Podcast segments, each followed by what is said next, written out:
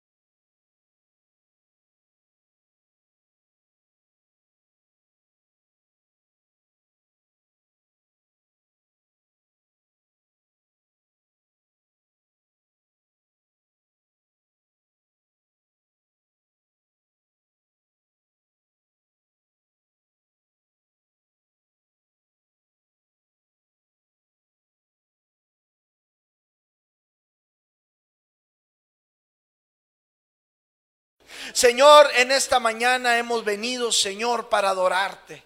En esta mañana, Señor, hemos venido para exaltarte. Hemos venido, Señor, para levantar tu nombre en alto, Señor, en esta mañana. Señor, en esta mañana, Señor, estamos contentos, mi Dios. Estamos contentos, como dice tu palabra, como decía el salmista. Yo me gocé con los que decían a la casa de Jehová iremos. Señor, estamos aquí, Señor, porque queremos adorarte. Señor, en esta hora, Padre, echamos fuera, Señor, todo aquello que estorba. Señor, en esta hora, Señor, hay libertad en tu casa. En esta hora hay libertad, Señor, para adorarte. En esta mañana, Señor, hay libertad en los corazones, Señor. En esta mañana levantamos nuestras manos, Señor, y te decimos gracias. Gracias, Señor, porque tú estás aquí, Señor. Señor, en esta mañana, mi Dios, te pedimos, Señor, que tú tomes nuestras cargas, Señor. En esta mañana, Señor, ponemos nuestras cargas, nuestras ansiedades. En esta mañana ponemos nuestros problemas. Señor, en esta mañana ponemos nuestras necesidades en tus manos, Señor. Señor, queremos empezar una semana, Señor, victoriosos. Sabemos, Señor, que hay veces que hay difíciles, hay días difíciles, hay días, Señor, duros, hay días, Señor, eh, que podemos avanzar, Señor, pero eh, siempre, Señor, sintiendo, mi Dios, una Sabemos, Señor, que el enemigo, Señor, eh, siempre, Señor, está detrás, Señor, quiere, Señor, derribarnos, quiere derrotarnos, mi Dios. Pero, Señor, en esta mañana declaramos libertad. En esta mañana declaramos libertad. En esta mañana, Señor, nos levantamos como un pueblo fuerte. Nos levantamos en unidad. Nos levantamos, Señor, en victoria. Nos levantamos, Señor, en creerte a ti, mi Dios. En esta mañana, Señor, queremos caminar, Señor. Queremos caminar de tu mano. Queremos caminar, Señor, reconociéndote, Señor, como nuestro único y suficiente Salvador. Señor, tú vas, Señor, enfrente de nosotros como poderoso gigante. Señor, en esta hora, mi Dios, yo te pido, Señor, que tu presencia venga y llene este lugar. Señor, que haya libertad, haya.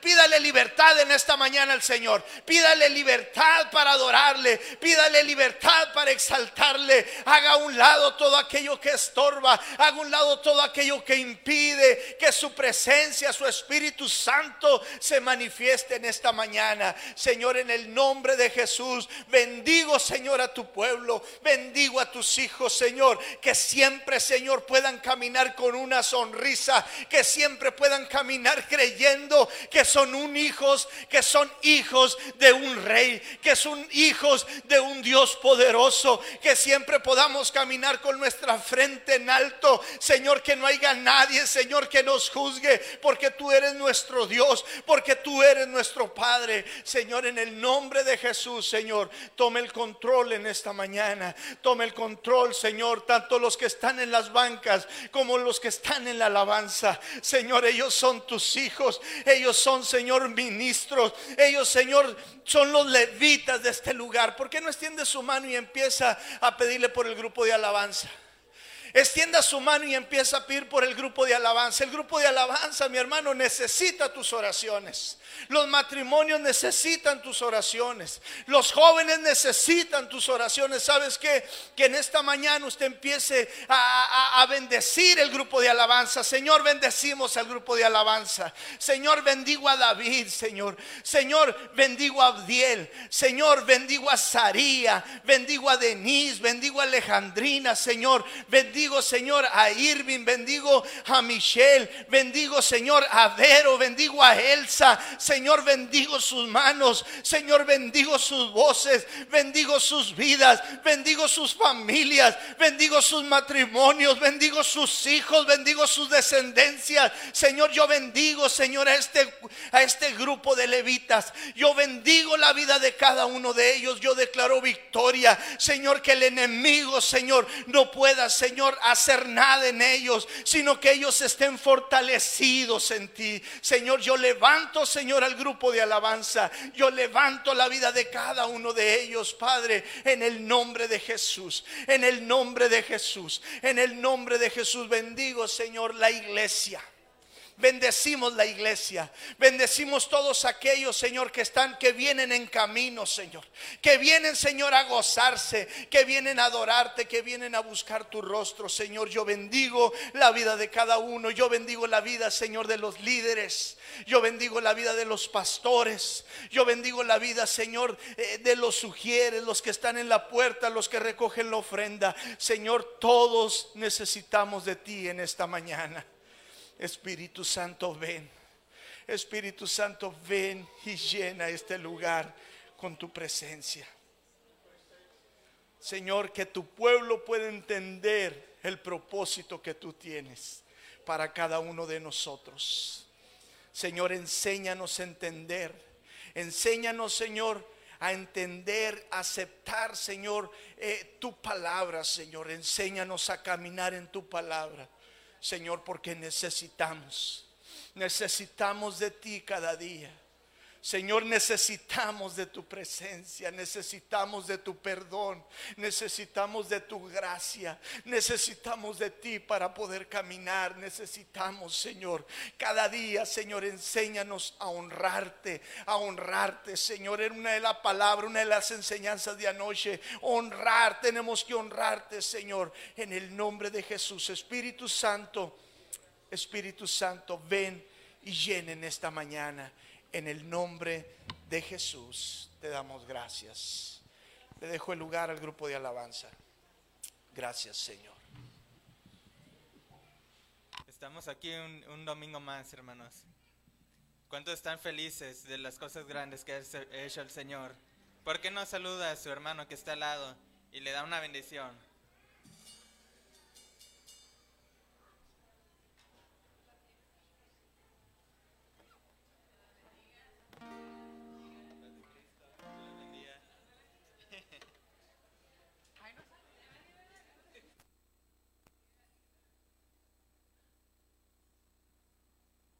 ¿Cuántos creen que la gloria del Señor es nueva cada día? Cada, cada día son nuevas sus misericordias. Y así dice en el Salmos capítulo 71, versículo 20. Tú que me has hecho ver muchas angustias y muchos males, volverás a darme vida y de nuevo me levantarás del abismo de la tierra. ¿Cuántos creen que nosotros a veces tenemos una vida, no sé, que no concuerda con lo que debería ser el cristianismo? Sé, que algún día nos equivoquemos o lo que sea, y se llene de angustias nuestra vida. Pero sabemos que hay alguien más que está guardando a nuestro alrededor, que sabemos que si nos arrepentimos, Él extenderá su mano y te levantará, aunque estuvieras en el abismo de la tierra. Él te levanta, hermanos.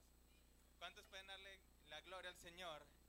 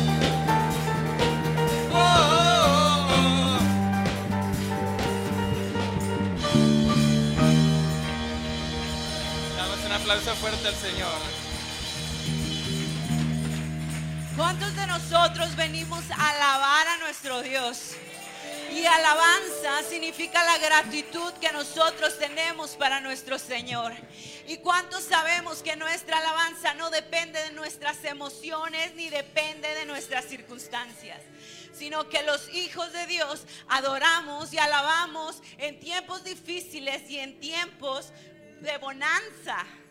Entonces, ¿cuántos hijos de Dios hay aquí? Porque el Señor no nos ha dado un espíritu de cobardía, sino de poder, de amor y de dominio propio. Por tanto, sigamos perseverando en el Señor. Pónganse gozosos, hermanos.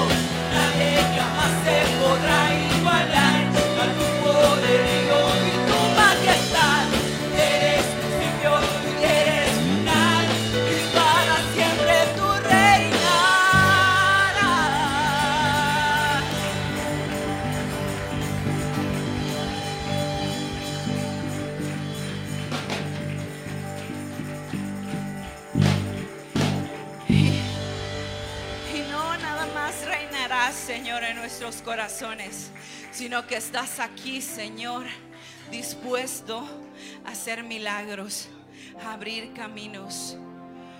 Nuestro amigo, nuestro amado Señor Jesús, el único. Porque cualquier pecado o cualquier circunstancia no puede dañar la gloria de Dios. Porque nadie lo puede tentar, porque Él es santo y su poder se manifiesta.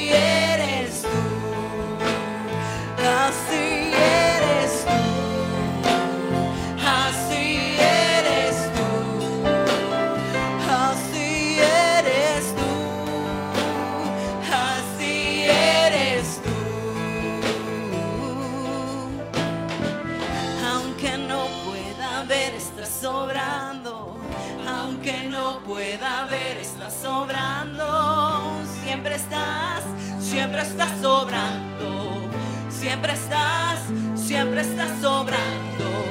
Aunque no pueda ver, estás sobrando. Aunque no pueda ver, estás sobrando. Siempre estás, siempre estás sobrando. Siempre estás, siempre estás sobrando. Aunque no pueda ver, estás sobrando. Aunque no pueda ver, estás sobrando siempre estás sobrando, siempre estás, siempre estás sobrando. Milagroso, abres camino, cumples promesas.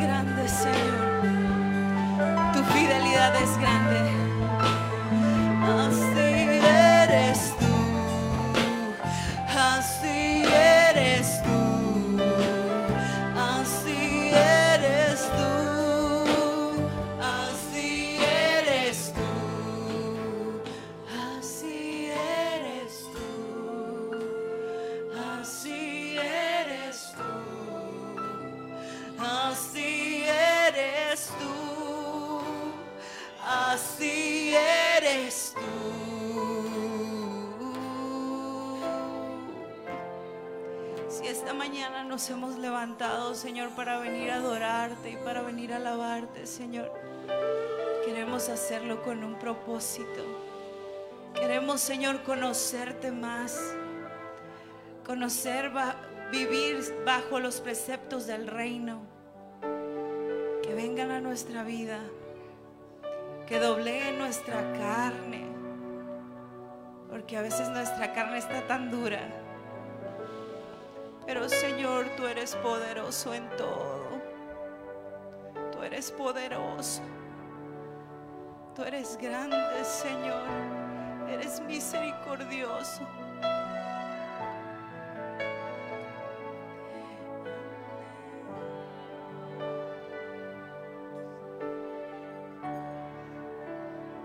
Anhelamos tu presencia.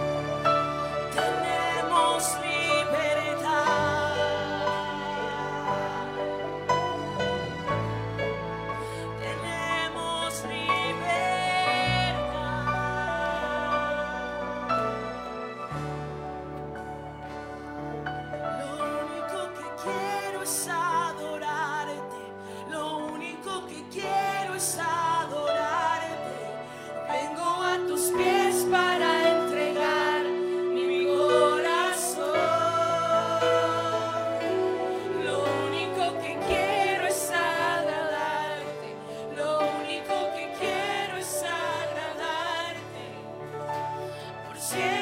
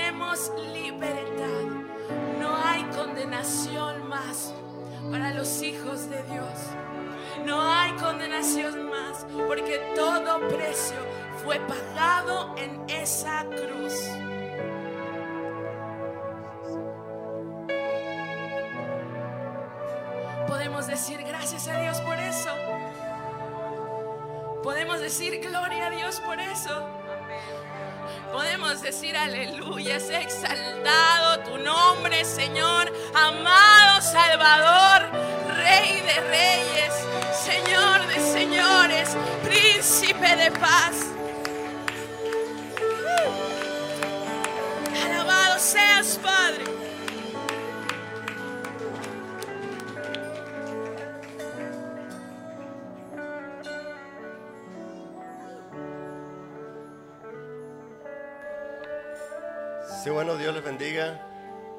bonitas alabanzas, ¿verdad?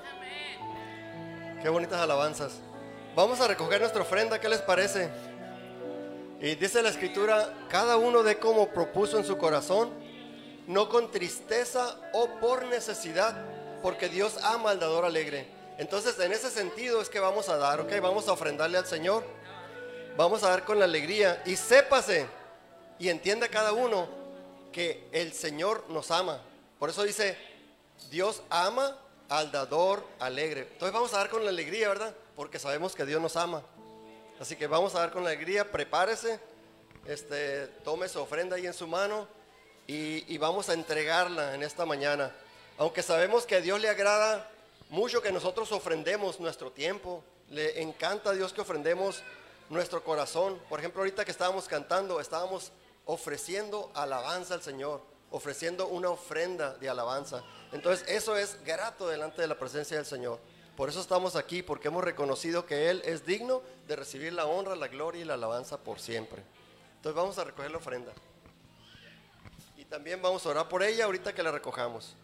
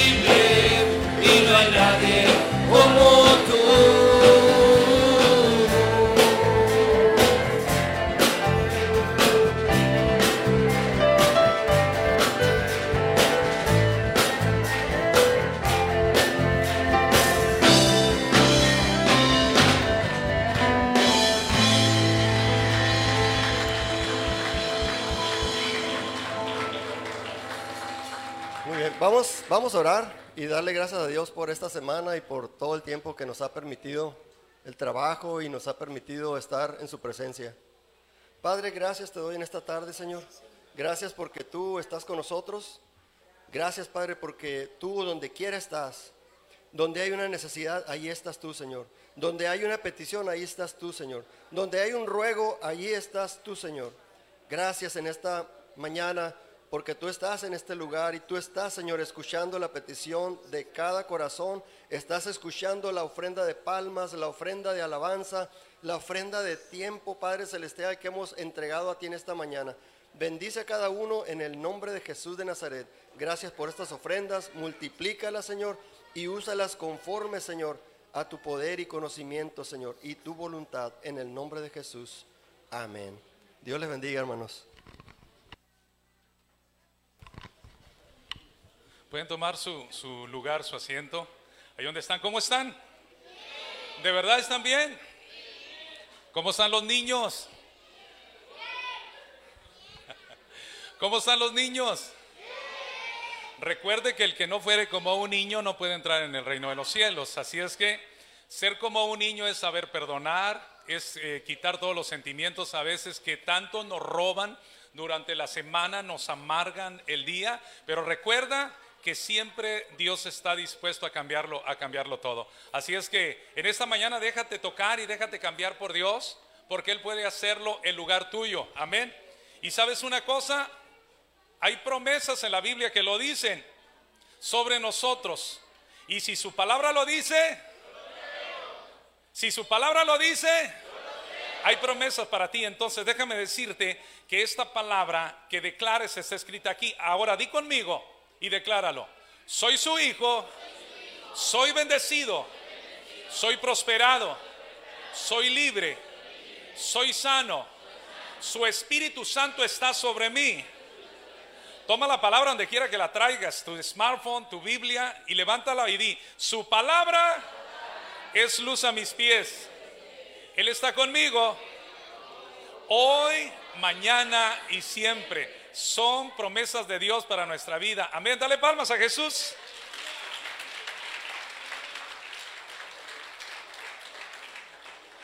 ¿Sabe que se me habían perdido los lentes y no sabía dónde estaba? Hace ratito y los andaba buscando. Qué bárbaro. Bien, yo quiero dar la bienvenida a todos, a cada uno de ustedes. Qué bueno que estamos juntos en esta mañana. De verdad que me da mucho gusto mirar a algunos que no miraba desde hace, desde hace ya algunas semanas, pero qué bueno que están aquí. Carlitos, Samantha, me da mucho gusto verlos en esta mañana. Dios los bendiga. Ellos son hijos de Carmelita, eh, hermana de, de Oscar, y pues nos da mucho gusto desde Mexicali un tiempo con la familia en este lugar y doy gracias a Dios por sus vidas, su casa, su pastor también, que es parte, es parte, es parte de mi familia. Gabriel, Dios, Dios lo bendiga. Pero quiero dar también la bienvenida eh, a las personas que nos visitan por primera vez. Eh, Aglael, Aglael Rosales, levanta tu mano, Aglael, ¿dónde está? Aglael, por ahí, ¿se nos, se nos escondió? Bueno, aquí me la pusieron, ¿eh? Bueno, a Humberto Montaño, Humberto, ¿dónde está Humberto? ¿Cómo? ¿E- ¿Esto no?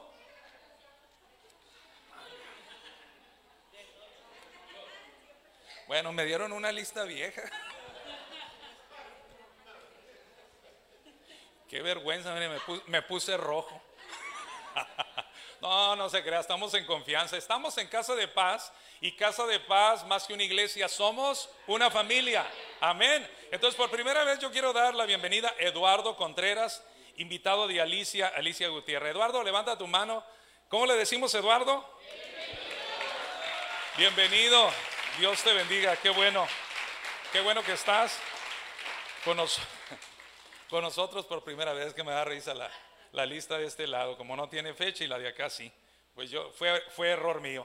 Pero bueno, damos gracias, gracias a Dios, hermano, por cada uno de ustedes que están aquí. Quiero decirles que eh, en la tarde tenemos la reunión de matrimonios. Y digo, es una reunión informal en el sentido de que no necesita venir de traje, sí traer algo, eh, esa es la parte del traje, ¿no?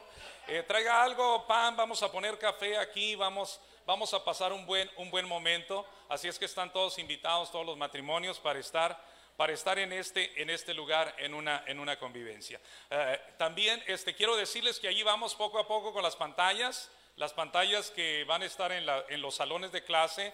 En la iglesia Casa Kids también vamos a poner una super pantalla, una pantalla grande ahí, ya que en estos tiempos son de grande, de grande bendición. Ahí andan los, los maestros, las pastoras de niños, eh, acarreando su, eh, su proyector, pero eh, ya vamos a tener, vamos a tener pantallas ahí. También mire, para que usted ore, le comparto esto porque queremos y vamos a hacer cambios. Ya estamos en presupuestos ya miramos, me desespero un poquito el letrero, ya quiero que esté. Fui a ver este, lo que vamos a tener ahí como identificación como iglesia, donde también queremos que lleve el registro, porque este lugar es un lugar que está registrado ante la Secretaría de Gobernación y todo, todo eso. Pero también este, queremos renovar eh, el equipo de sonido, consola digital, eh, queremos comprar cámaras, cámaras profesionales más de que estén aquí. y hacer todo más como para Dios, porque es para Él siempre. Y doy gracias a Dios. Así es que si tú te quieres sumar a estos proyectos, pues bienvenido, ¿no? Dios te va a bendecir y va a multiplicar lo que tú, lo que tú digas, porque nos encontramos en, en ocasiones sobres eh, que dicen para los proyectos de Casa de Paz. Y gracias a Dios por todos los que eh, ahí en el anonimato, ¿no? tienen una ofrenda para sembrar, Dios, Dios los bendiga. Y aparte de dar la bienvenida, ¿no? A los que, a, a todos los que están aquí también, hay personas que nos están viendo de diferentes partes, hermano. Esther por ahí en California, en el norte de California. Dios te bendiga, Esther. Qué bueno que estás conectada. Ella es hermana de Lidia, eh, de Lidia Robles. Y qué bueno que está también, también ahí. También este Grecia Gallardo, que está en Puerto Peñasco, que ya no se pierde de los servicios. Dios te bendiga. Y, y todos los que están conectados ahí, mi hermana también desde California, San Bernardino. Eh, así es que, ¿cómo les decimos a todos los que están conectados, hermano? Échale un grito ahí, dígales. Bendiga, dígale, ellos no vinieron. Dígale, Dios los bendiga. Ya, ya se nos hizo costumbre, ¿no? Este, bienvenido, no, pero también bienvenidos, sí es cierto, están, están conectados. Así es que este grito fue para todos los que están conectados ahí en vivo. Bueno, en esta, en esta mañana vamos a dar lugar a, a lo que sigue y vamos a pedirle a todos los niños se pongan de pie, donde quiera que estén. Toda, dice Tita, toda la escuela de, Rosario. ¿Sí? Se pongan de pie y caminen hacia el lugar, aquel lugar donde tienen una clase muy especial. Dios los bendiga a todos los niños, hermano, es una bendición.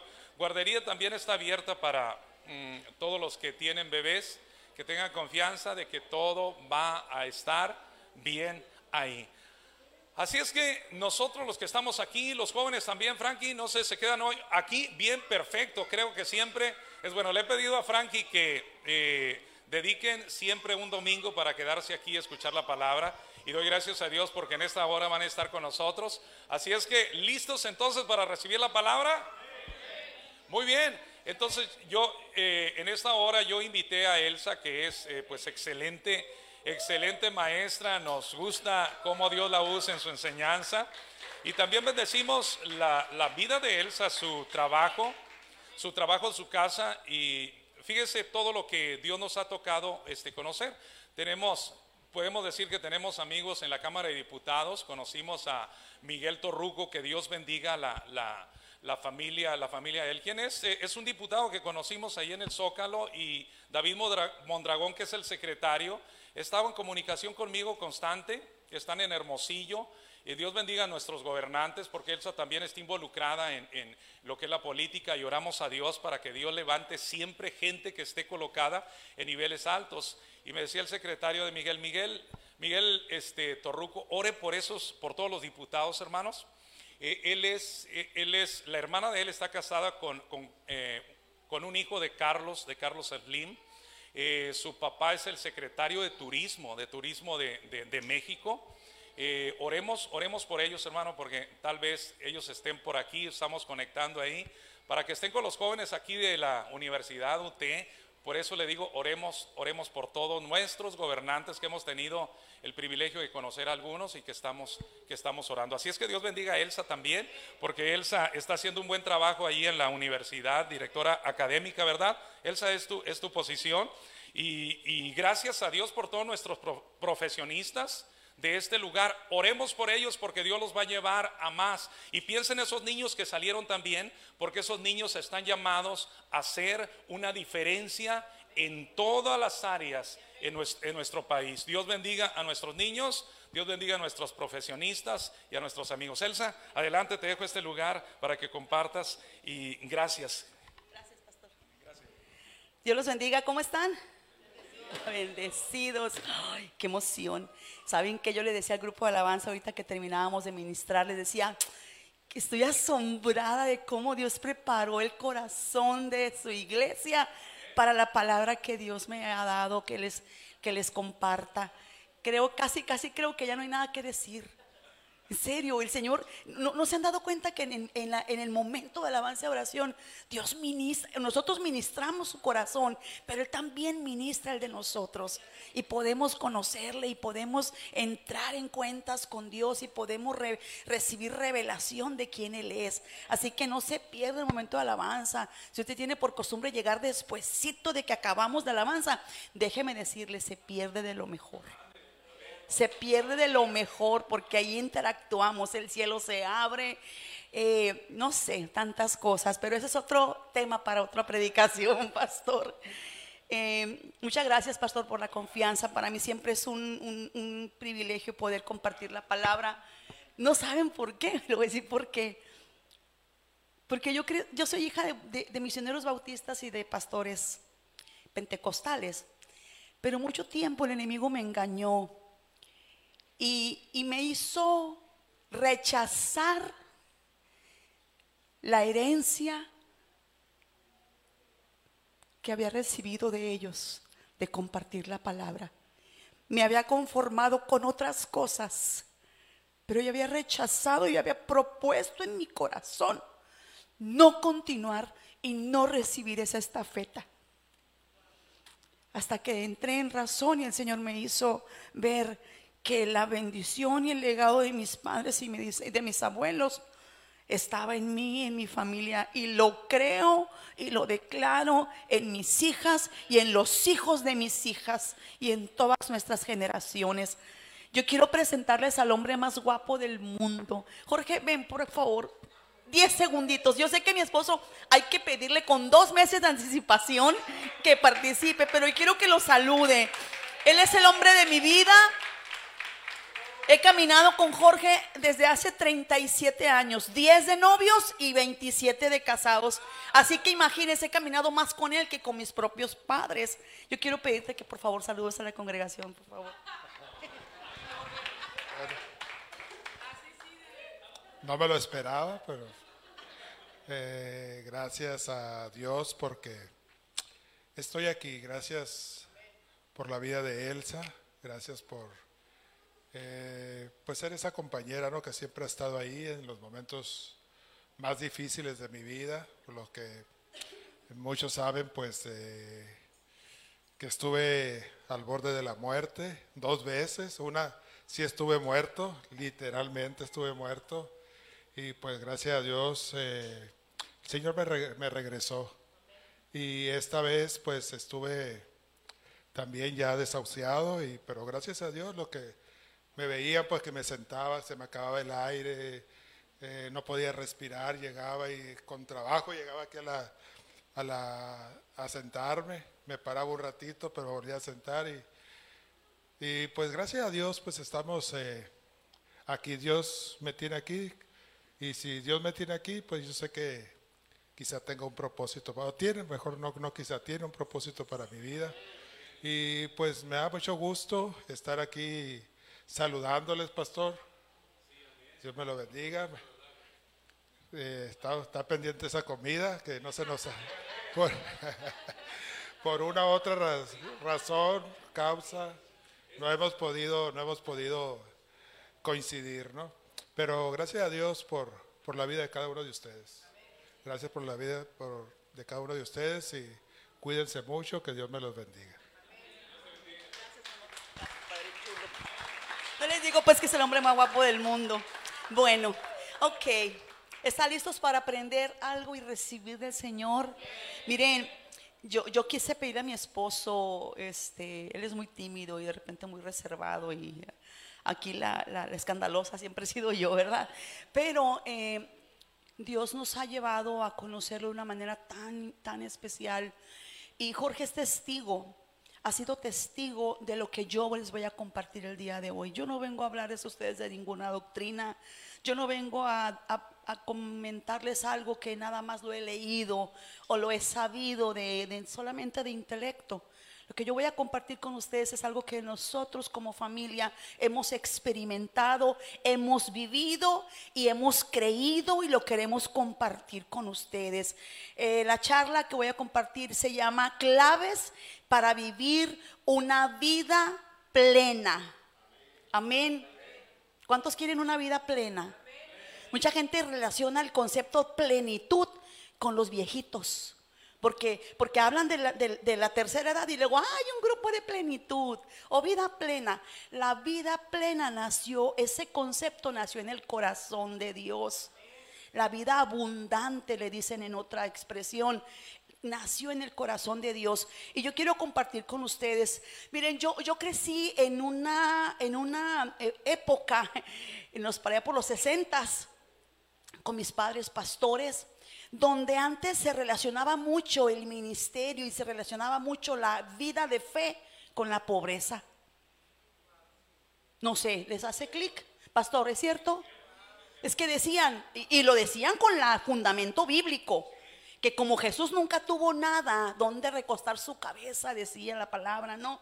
Este, pues, pues nosotros tampoco. Y si llegábamos a tener algo, este, financiero, económico, prosperábamos, pues de repente como era muy difícil eh, que un rico pas- eh, llegara al reino, era más fácil meter un camello por la puerta que se llama la aguja este, mm, eh, era más difícil para un rico, pues no, no puede ser rico, no puede ser prosperado. Y siempre había ese recelo de alguien que prosperaba. ¿Y sabe qué pasaba? Los ricos nunca llegaban a la iglesia. Y la iglesia se llevaba tiempos de escasez, de limitación, porque no había gente próspera ni gente plena que vivía abundantemente. No había, porque entonces no había en la casa de Dios eh, este, la provisión. ¿Me explico? Entonces yo crecí así. Yo crecí en, un sistema religioso donde eh, carecíamos de muchas cosas, porque el pastor no podía trabajar. A veces tenía un puñito de, familias, 5, 10, 15, 20 personas, pero no podía trabajar porque eso no era vivir por fe. Y crecí con muchas limitaciones. Y así fueron muchos años de mi vida hasta que yo empecé a conocer y descubrir lo que la palabra de Dios enseña. ¿Saben por qué la iglesia tradicional no, no permiten o no promueven que, que las personas lean la palabra? Hasta se la ponen en otro idioma, en el latín. Y solamente unos cuantos la pueden leer. Porque si empiezas a leer la palabra, descubres las verdades que el Señor ha plasmado para tu vida. Tu vida tiene que cambiar.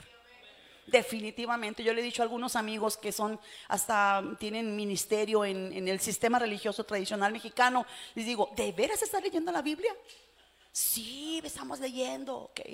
De veras le digo, porque si lees la Biblia con fe y pidiéndole a Dios la revelación de su palabra, no puedes continuar así. No puedes continuar en ese sistema religioso. Algo tiene que cambiar. Así que es lo que pasó con nosotros. Algo tuvo que cambiar porque empezamos a descubrir, a recibir enseñanza de que desde Génesis Dios declaró una poderosa bendición sobre el hombre y la mujer, a quienes recién había creado, los puso en la tierra y les dio una tremenda y poderosa bendición. Los quería bendecir abundantemente y eso está en Génesis 1, 28, desde el 27 y 28, donde dice, fue así como Dios creó al ser humano tal y como es Dios. Lo creó a su semejanza, creó al hombre y a la mujer y le dio esta, les dio esta bendición.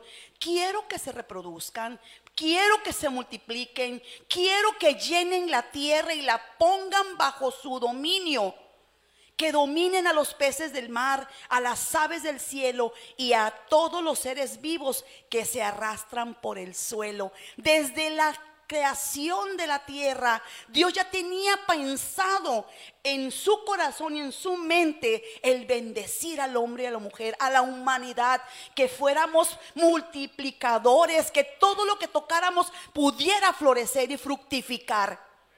Amén. ¿Estamos de acuerdo? ¿Qué pasó?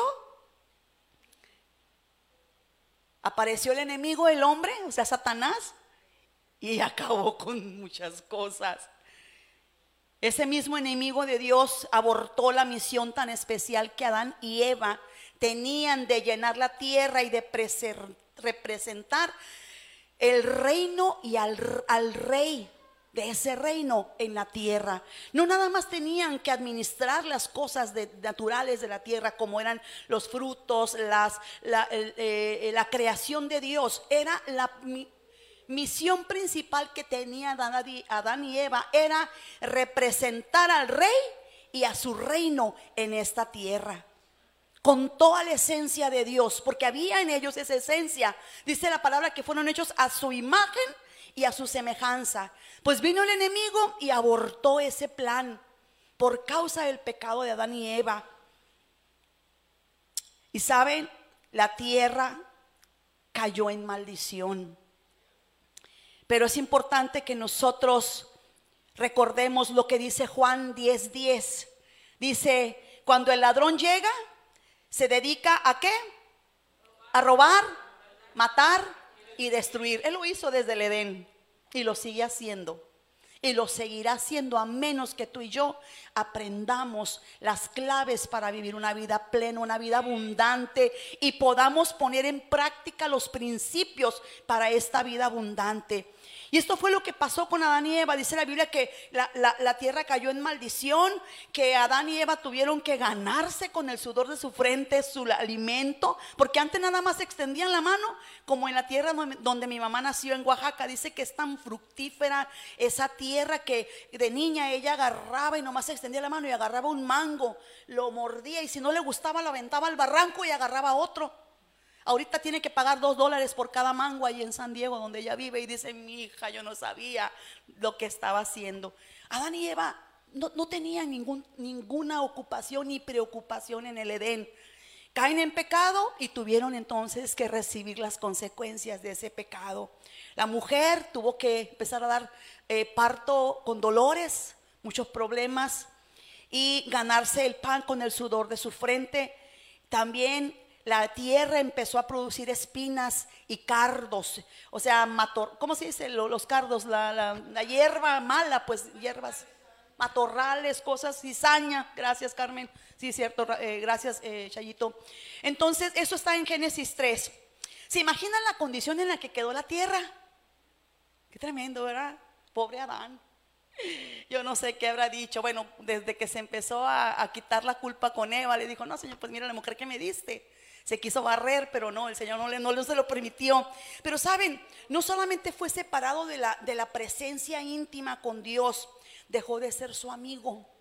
Ya no podía disfrutar de lo que Dios habría- había creado para él y ahora tenía que trabajar, trabajar, perdón, duramente para subsistir.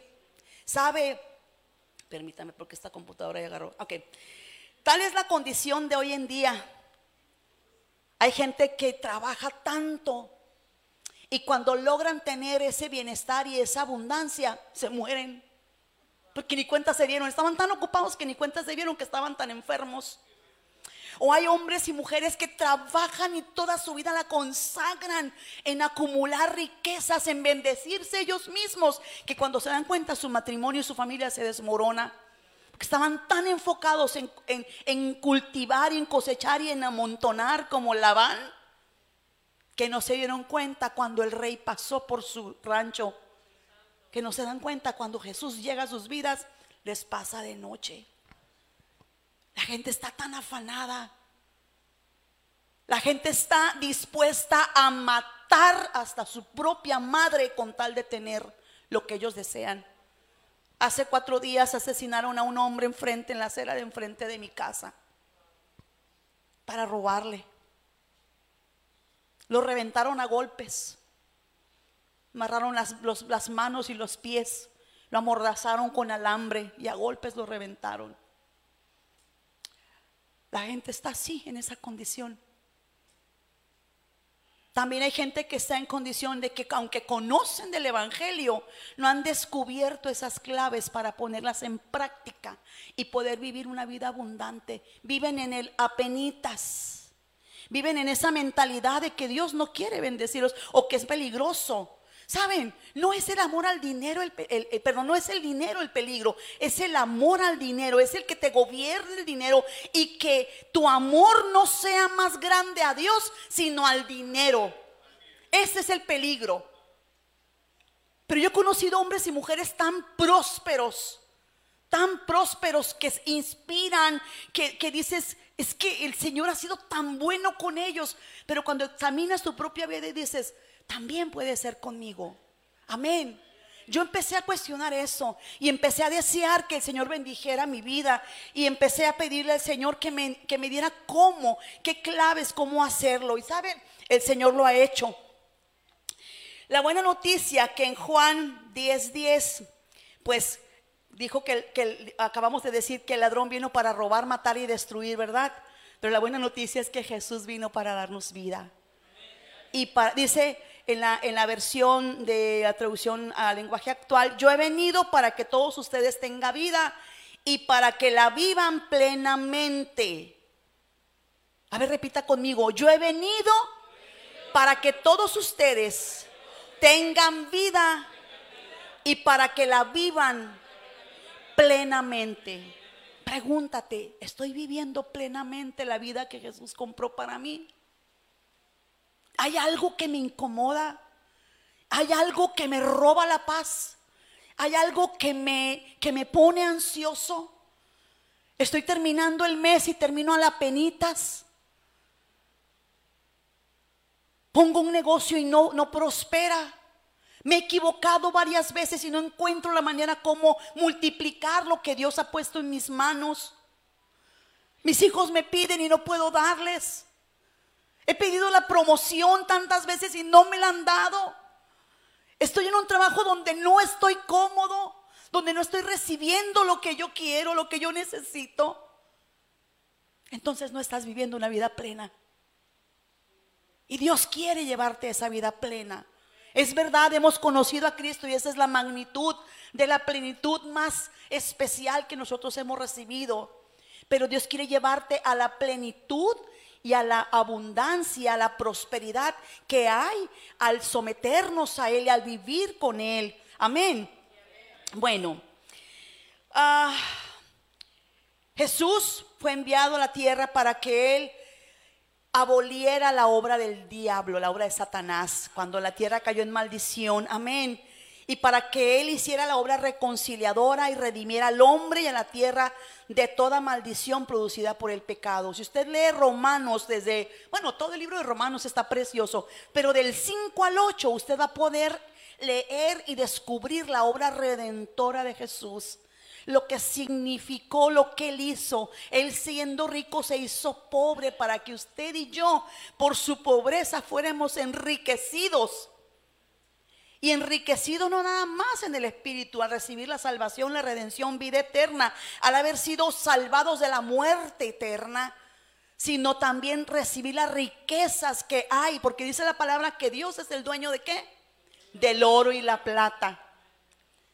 Y que todo lo que nosotros necesitemos lo pidamos al Señor y nos lo va a dar en abundancia. Amén. Yo lo creo con todo mi corazón. Mire lo que el Señor hizo. Y, la verdad yo quiero decirle, decirles algo, pastor, con su permiso y con disculpas. Yo tengo de repente mucha, mucha, este, eh, después hablamos. Mira qué lindo el pastor, dijo adelante, pero después hablamos. Miren, yo muchas veces cuando celebramos la, la, la obra de Cristo en la cruz, celebramos muy tradicionalmente, ¿verdad? Porque estamos, somos una familia y somos un pueblo de tradiciones. Pero a veces nos centramos mucho en lo que Jesús dijo, más que en lo que Jesús hizo en la cruz. Ahí va otra vez. Nos concentramos más en lo que Jesús dijo. Y yo les digo, tengo 54 años oyendo lo que Dios, lo que Jesús hizo dijo en la cruz. Pero no nos concentramos y no conocemos realmente lo que Jesús hizo en la cruz a través de su sangre. Siete derramamientos de la sangre de Jesús. Y usted necesita aprenderlos y aplicarlos a su vida. Número uno, ahí va, saque su plumita, por favor. Porque aquí está la clave de lo que Jesús hizo en la cruz y compró para usted todo lo que su, usted y su familia necesitan. Número uno, dice la palabra, perdón, número uno dice que Jesús, bueno, eso está basado en Isaías 53 y en otros versículos romanos del 5 al 8. la sangre proveniente de su frente como gotas de sudor.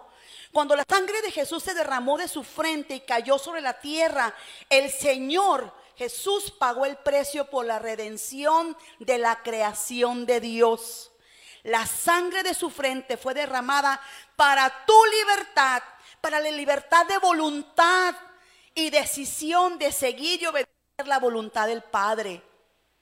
Si alguien de nosotros estamos batallando para obedecer la voluntad de Dios, tenemos que pedirle que Él es aplicar la sangre de Jesús sobre nuestra mente y decir, Señor, tú compraste para mí la libertad de decidir hacer tu voluntad. Jesús estaba en agonía. Él sabía lo que le esperaba, él sabía lo que venía, que no era fácil, porque él, está, era, él era de carne y hueso. Era Dios hecho hombre. Y estaba en esa agonía de decir, Señor, si puedes pasar de mí esa copa, Señor, pásala. Pero si no, Señor, aquí estoy. Y a veces nosotros estamos batallando por obedecer la voluntad de Dios. Y decimos, es que no puedo, es que el camino del Señor es tan difícil. No, mi hermano, recuerde que Jesús ya compró, Él ya pagó con la sangre que salió de su frente por su libertad para vivir la voluntad de Dios. Amén. Número dos, la sangre derramada por los golpes, las bofetadas y las burlas. Esta representa el triunfo sobre el orgullo y la vanagloria. Nos rescata de la opresión, del rechazo y la discriminación. Dice la Biblia que la gente se, se agolpaba para burlarse de Jesús, para, para golpearlo, para, para empujarlo y maltratarlo nos proporciona el derramamiento de la sangre de Jesús por los golpes, las bofetadas y la burla, nos proporciona el poder para poder llevar, sobrellevar las humillaciones, las burlas y lograr ser imagen y semejanza de Él para que brille su luz admirable en nosotros. Él sabe cuando tú te sientes humillado. Él sabe lo que se siente cuando te hacen el feo porque eres cristiano. Cuando tu familia te rechaza. Él sabe. Pero ya pagó por ello. Y te hace libre de toda ofensa, de toda humillación. Número tres, la sangre derramada cuando le arrancaron la barba a Jesús a pedazos. A ver, Frankie, venga para acá, quiero probar a ver si es cierto que se arranca la barba a pedazos. no, no es cierto, Frankie, mira, y tan lindo, Frankie ya estaba levantando. Dios bendiga al hermano Frankie. Eh, pero la, la de Frankie está bien abundante, así como que se radia. No, también la del el doctor. ¿Sí, verdad? ¿Sabe? Eso ha de haber sido bien difícil. ¿Se han imaginado ustedes hombres que les arranquen las barbas? Yo a Jorge de repente así como que lo veo que se arranca unos cuantos bellos. Este, eh, tan bello él. Y, y ¿saben qué? Yo digo, ah, eso duele. Imagínense a Jesús, la sangre. ¿Saben qué compró? ¿Qué pagó Jesús con ese derramamiento? La barba hace referencia al sacerdocio y mediante esta sangre lo retomamos y esto nos permite ministrar delante de la presencia del Señor. Es de la barba de Jesús que la unción desciende por todo el cuerpo de Jesús, desciende la cabeza, no del cuerpo, desciende la unción, así como pasó con Aarón, el sumo sacerdote. Es como el óleo sobre la cabeza, la cual desciende sobre la barba, la barba de Aarón, y baja hasta el borde de sus vestiduras. Así que quiere decir que si usted cree que no hay ministerio para usted, déjeme decirle que no es cierto. Sí hay un ministerio para usted. Dios le ha entregado el ministerio de la reconciliación de lo que hablábamos el martes pasado. Usted no necesita ir a un seminario teológico para saber que usted tiene un ministerio que es el de la reconciliación, el de compartirle al mundo de la obra redentora y reconciliadora de Jesús, que Jesús es el que reconcilia al hombre con Dios para que puedan volver a ser amigos y que haya entrada al reino, que esa entrada no se cierra nunca. Amén. Eso está en, bueno, lo que leí de Aarón es Salmo 133, 2. Número 4, la sangre derramada por sus heridas y de sus llagas. Isaías 53 dice que nosotros hemos sido sanados por sus llagas. El derramamiento de esta sangre representa el triunfo sobre toda enfermedad física. Así como Jesús llevó nuestros pecados, Él sufrió para llevar en su cuerpo todo nuestro sufrimiento, dolores y enfermedades. Cuando tú aplicas esta sangre de Jesús sobre tu cuerpo, de verdad recibes sanidad. Hay una manera como yo he, he orado últimamente por gente que viene y me dice, ¿no les ha pasado que usted ni siquiera ha- hace mucho ruido y la gente viene porque los, los, lo huelen, que son cristianos, los huelen, a lo mejor por la manera como uno habla o como uno se conduce, pero gloria a Dios, porque eso es la evidencia de Cristo en nosotros. Pero yo he orado eh, eh, en, en esta manera, digo, Señor, si es tu voluntad sanar a esta persona, te pedimos un milagro, ya sea para levantarlo de la enfermedad o para llamarlo a tu presencia. Porque pueden suceder las dos cosas, ¿no? O el Señor ya determinó que es el tiempo de esta persona, pero que esta persona pueda sanar su espíritu y pueda encontrarse con el Señor. Y, y el Señor lo hace. Yo he visto milagros. Mi esposo es una evidencia tan poderosa del poder de Dios. La primera vez ustedes no saben mucho de ello. Eso fue hace 10 años. Cuando un cateterismo simple, eh, ordinario, se convirtió en una angioplastía múltiple. Cuatro stents en el corazón porque se le reventaron dos veces las arterias y no hallaban la medida exacta para, el, para poder restaurar las arterias. Mi esposo estaba en paro cardíaco. Mi esposo estaba muerto dos veces. Y yo sentada en la sala de la, de la clínica San José, allá una sala muy lujosa en Hermosillo, jugando con mi teléfono Tetris. Mi cuñada estaba comiéndose las uñas y con el, este, así, pues rezando y todo. Y yo, yo jugando, ¿sabe por qué? Porque días antes y esa misma mañana nosotros habíamos declarado la voluntad perfecta, buena y agradable sobre de Dios sobre mi esposo. Yo dije, Señor, yo te lo entrego. Tú te vas a hacer cargo de él. Yo estaba tranquila y mi cuñada, ya son cuatro horas, ya son cinco. Y no, viene, no venían a decirnos nada, por resulta que el Señor se estaba muriendo. Y nosotros, eh, yo encantada de la vida, porque yo no me imaginaba, para empezar, no nos imaginábamos la seriedad de su condición hasta que el doctor nos, nos llamó y nos explicó todo, nos mostró toda la película del, del cateterismo, la angioplastía, y fue donde mis piernitas empezaron a temblar. Pero pudimos ver la mano de Dios. Nosotros estábamos, yo estaba, mi esposo estaba en terapia intensiva en un, en un cuarto y enseguida estaba yo en una sala de recepción porque no me permitían estar con él. Yo podía sentir a los ángeles.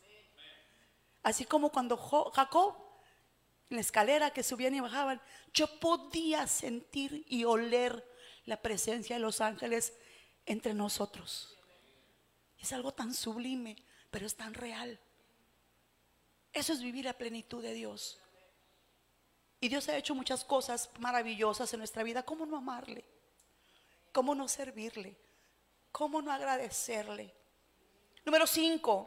La sangre derramada por la corona de espinas le proporcionó a Jesús toda la victoria contra el imperio de Satanás y conquistó el gobierno de la tierra. ¿A, a qué vino Jesús? A lo suyo vino. Pero se dan cuenta el juego de palabras. Dice, a lo suyo vino. A eso vino, a conquistar el dominio de la tierra, porque había caído bajo el dominio de Satanás. Pero los suyos no lo recibieron, o sea, la humanidad no lo recibió. Por esta razón tenemos la autoridad de gobernar juntamente con Cristo. Yo he conocido gente en, en las iglesias, hermano, que se sienten tan miserables. Les he dicho en otros mensajes, se sienten esclavos, se sienten siervos. Y sí, somos siervos, pero somos hijos primero. Y somos coherederos juntamente con Cristo. Somos reyes, señores y sacerdotes. Y si usted no lo cree, mi hermano, I'm sorry. Pero la palabra lo dice y si lo creemos, tenemos que vivirlo, tenemos que ejercerlo, tenemos que confesarlo y tenemos que transmitirlo a la gente. Amén. Somos reyes, señores y sacerdotes por la gracia de Dios. Gloria a Dios. Número 6. Miren, quiero ampliar un poquito en cuanto a la, a la sangre derramada por la corona de espinas. De esta forma, el derramamiento de la sangre de Cristo por la corona logró derrotar fortalezas en el ámbito espiritual y en la mente del hombre. Así que ahora podemos llegar a tener la mente de Jesús, tal como nos exhorta la palabra en 2 de Corintios 10:5, derribando argumentos y toda altivez que se levanta contra el conocimiento de Dios y llevando cautivo todo pensamiento a la obediencia a Cristo. Mi hermano, si usted mi hermana, si usted tiene problemas con sus pensamientos, con sus recuerdos, con sus memorias, porque el enemigo le encanta. Joyce Meyer enseña que el campo de la mente es el campo más poderoso de batalla, donde tú puedes ganar o puedes ser derrotado. Si usted tiene problemas con sus pensamientos, por lo que ha visto, por lo que ha hablado, por lo que ha vivido, por lo que ha hecho, la buena noticia es que usted puede llevar cautivo todo pensamiento a Cristo. Y Él puede transformar su mente. Que usted ya no piense en regresar al pecado. Que usted ya no piense en reconectarse con quien lo inducía a pecar. Que usted ya no necesite lo que antes consumía. Que su voluntad, su mente pertenezca a Cristo y con su mente le pueda agradar. Amén. Necesitamos, porque muchas, mayoría de las conductas que ahora conocemos eh, en psicología y de la conducta y todo, toda acción empieza en la mente. Y de la mente baja al corazón y del corazón se produce pecado. Así que debemos tener mucho cuidado. Entonces la corona, la sangre, perdón, la sangre derramada por la corona de espinas redimió nuestros pensamientos y podemos tener la mente de Cristo. ¿Cuánto le dan gracias a Dios? Gloria a Dios. Número 6, la sangre derramada por los clavos los clavos de sus manos y los clavos de sus pies. Esta preciosa sangre representa la victoria sobre toda iniquidad y pecado. Nos abre caminos hacia una vida llena de rectitud y gratitud al Señor, ya que restaura nuestra vida y nos muestra la verdad que nos hace libres. Somos libres de toda iniquidad y de pecado, mis hermanos. En este sentido, Jesús, al derramar su sangre por los clavos, nos está diciendo que Él soporta todo dolor por la salvación de la humanidad. Y ese amor incomparable nos debe mantener firmes y darnos la convicción de su pacto. Yo he escuchado en otras versiones que la sangre que Jesús derramó por sus clavos también redimió al hombre de la improductividad. ¿No se ha encontrado con gente que de repente que todo lo que hace le sale mal? Que son muy torpes.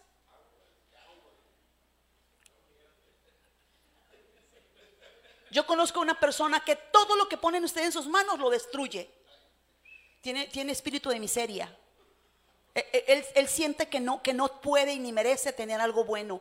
Todo lo destruye. Lo desbarata.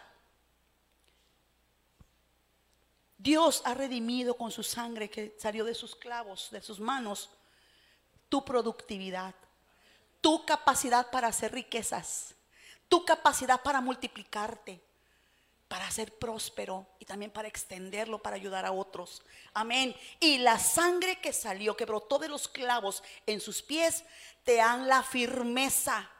Redimen tu vida para que seas firme y vayas por el camino. No que vayas con un pie afuera y otro pie adentro. Y verá que mucha gente se mantiene así, y al rato no saben ni cómo caminar, ya no les, ya no ves si, si vienen o no van. Pero saben, los clavos de los pies de Jesús redimieron tus pies para caminar por el camino de santidad, para caminar el camino recto y que no te desvíes ni a izquierda ni a derecha y para que tengas firmeza en tu caminar en Cristo. Amén. ¿Cuántos lo creen?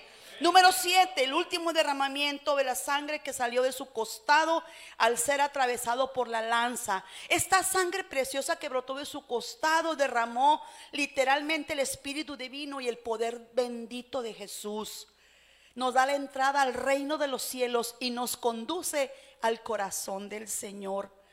Cuando el Señor nos otorga el privilegio de abrirnos su corazón, entendemos su absoluta compasión y esto es parte de nuestro ser. Así que el sufrimiento en la cruz del Calvario es una muestra de el amor tan grande que Jesús tuvo por la humanidad. su devoción a cumplir la voluntad de Dios, del Padre. Debemos tener la certeza de que como Jesús compró para nosotros una bendición integral, donde la abundancia se puede ver reflejada en todos los aspectos de nuestras vidas. ¿Sabe? Cuando usted conoce el corazón del Padre, cuando conoce el corazón de Jesús, usted tiene que empezar a cambiar. Hay una transformación. Usted ya no puede hacer lo que hacía antes. Usted ya no puede ser orgulloso, egoísta. Porque el Señor le revela su corazón. Y usted entra en esa intimidad de conocer a Dios. Usted quiere parecerse a Dios. Quiere parecerse a Jesús. Yo muchas veces escuchaba desde niña los cantos, ¿no? De que quiero, eh, bueno, que ser como Jesús. Y a mí se me hacía tan imposible. Porque, porque a veces pensamos hacerlo nuestra pr- propia justicia, a nuestra propia manera, en nuestras propias fuerzas.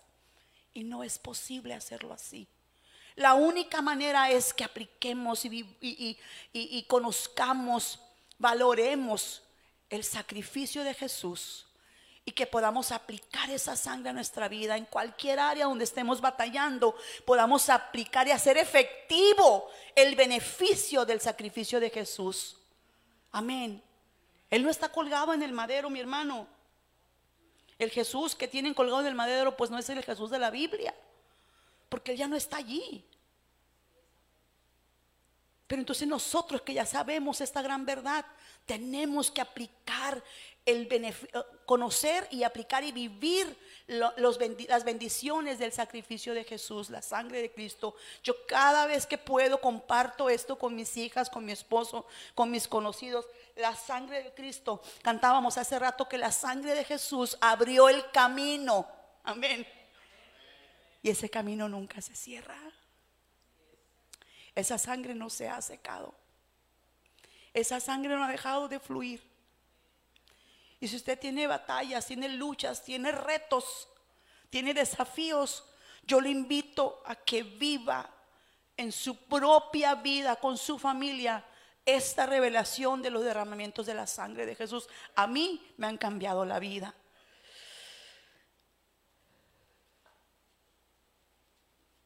Y esta, y, y esta maravillosa revelación de los derramamientos de la sangre de Cristo, mis hermanos, ¿no se dan cuenta que todo está, in- está incluido? Todos los aspectos de nuestra vida están incluidos, la sanidad, la bendición, la prosperidad, la voluntad, este, los pensamientos, todo. La bendición de Dios es integral a través de su sacrificio en la cruz del Calvario. Y en tercera de Juan 1:12 el apóstol Juan oraba por sus discípulos de esta manera. Oro para que te vaya bien en todos los asuntos, tus asuntos, y goces de buena salud, así como prosperas espiritualmente. Aquí el apóstol Juan está hablando de una prosperidad integral. Amén. Una prosperidad integral. ¿Quiénes quieren esa prosperidad integral? ¿O solamente quieren ser prósperos en un aspecto? En todo. Uno, dos. Tercera de Juan 1, 2. Habla de la prosperidad integral. Es que todos sus asuntos te vaya bien, que goces de buena salud, así como prosperas espiritualmente. Wow. ¿Sabe? Los primeros nueve capítulos del libro de Proverbios están llenos de versículos que hablan sobre las recompensas de la sabiduría. Y ese es el problema con mucha gente. Conocen de la palabra, conocen al Dios de la palabra, conocen la obra de Jesús, pero no han sido sabios. Si leyéramos el libro de, Proverbios todos los días, creo que la comunidad cambiaría, nuestra vida cambiaría, nuestra familia cambiaría. Y los primeros nueve capítulos del libro de Proverbios hablan sobre las recompensas de la sabiduría, especialmente en la conexión con la bendición de bienestar duradero, riquezas, honor, una larga vida y el éxito. Y aquí vamos a hablar un poquito de finanzas, mi hermano, y no se me vaya a incomodar. ¿Sabe que hay mucha gente a la que le molesta que en la iglesia se hable de dinero, se hable de finanzas? Y no me diga que no, porque yo soy la primera. me, caía tan gordo que hablaran de ofrendas, que hablaran de diezmos, de primicias, que hablaran de pactos. No me gustaba. Porque era egoísta. Porque como batallaba tanto para conseguir los ingresos de mi casa junto con mi esposo, no me gustaba que me tocaran la cartera. Pero yo no sabía el daño que me estaba haciendo a mí misma y a mi familia. Así que no me extrañaría que alguien se incomode cuando hablamos de que vamos a levantar las ofrendas y los diezmos. Gloria a Dios que nuestro pastor no nos está, porque les diré que hay lugares, hay, hay, no aquí, pastor, en San Luis, no, este, donde si no das tus diezmos, pues ya caíste de la gracia. Y casi, casi no puedes ni entrar. Sí, y te llevan un récord y todo, y no has diezmado. Nuestro pastor, gloria a Dios, no es así. No, pero ¿saben qué? No es responsabilidad de nuestro pastor, es responsabilidad de nosotros cumplir y obedecer y recibir la bendición de Dios. No es responsabilidad de Él. Él administra las finanzas que llegan a la casa de Dios, pero nuestra responsabilidad es obedecer en todo al Señor. Así que sí me caía gordo, hermanos, que hablaran de dinero, hablaran de riquezas, pero ¿sabe qué? Ahora me encanta. Porque estoy viviendo la otra faceta. Hay gente que me dice, ¿y tú cómo le haces, Miss? Hubo gente que pensaba que yo tenía green card y que yo tenía mis seguros trabajando en Estados Unidos, cosa que es ilegal, ¿eh? Que alguien que viva acá y está allá, déjeme decir, ahorita vamos a hablar de eso. Sí. Ajá, sí. ¿Sabe qué, hermano? ¿Sabe qué? Yo les digo, yo soy una mujer próspera. Soy una mujer que tiene un Dios que le multiplica, me provee y me satisface, hasta me cumple mis caprichos. Sí, Dios es tan hermoso que hasta cumple caprichos. Hay un dicho que dice que Dios no cumple caprichos. ¿Sabe qué? A los hijos amados les da todo lo que necesitan y desean. Y yo los quiero animar a que sueñes en esa relación con Dios de hijo amado, de hija amada, porque Dios te va a entregar esas peticiones que tienes delante de Él desde hace mucho tiempo, que pareciera que son imposibles de cumplir. Dios te las va a entregar. Así que, mi hermano, no se me incomode, pero vamos a hablar un poquito de eso. ¿Sabe? Nosotros Cuando hablamos de bienestar duradero, las riquezas, el honor, la larga vida y el éxito, decimos, sí, eso lo vamos a recibir por como recompensa en el cielo. Pero en el cielo, ¿yo para qué quiero el éxito? ¿Yo para qué quiero riquezas en el cielo? Yo no necesito eso en el cielo, yo lo necesito aquí. Larga vida, honra, honor, necesito riqueza, necesito éxito.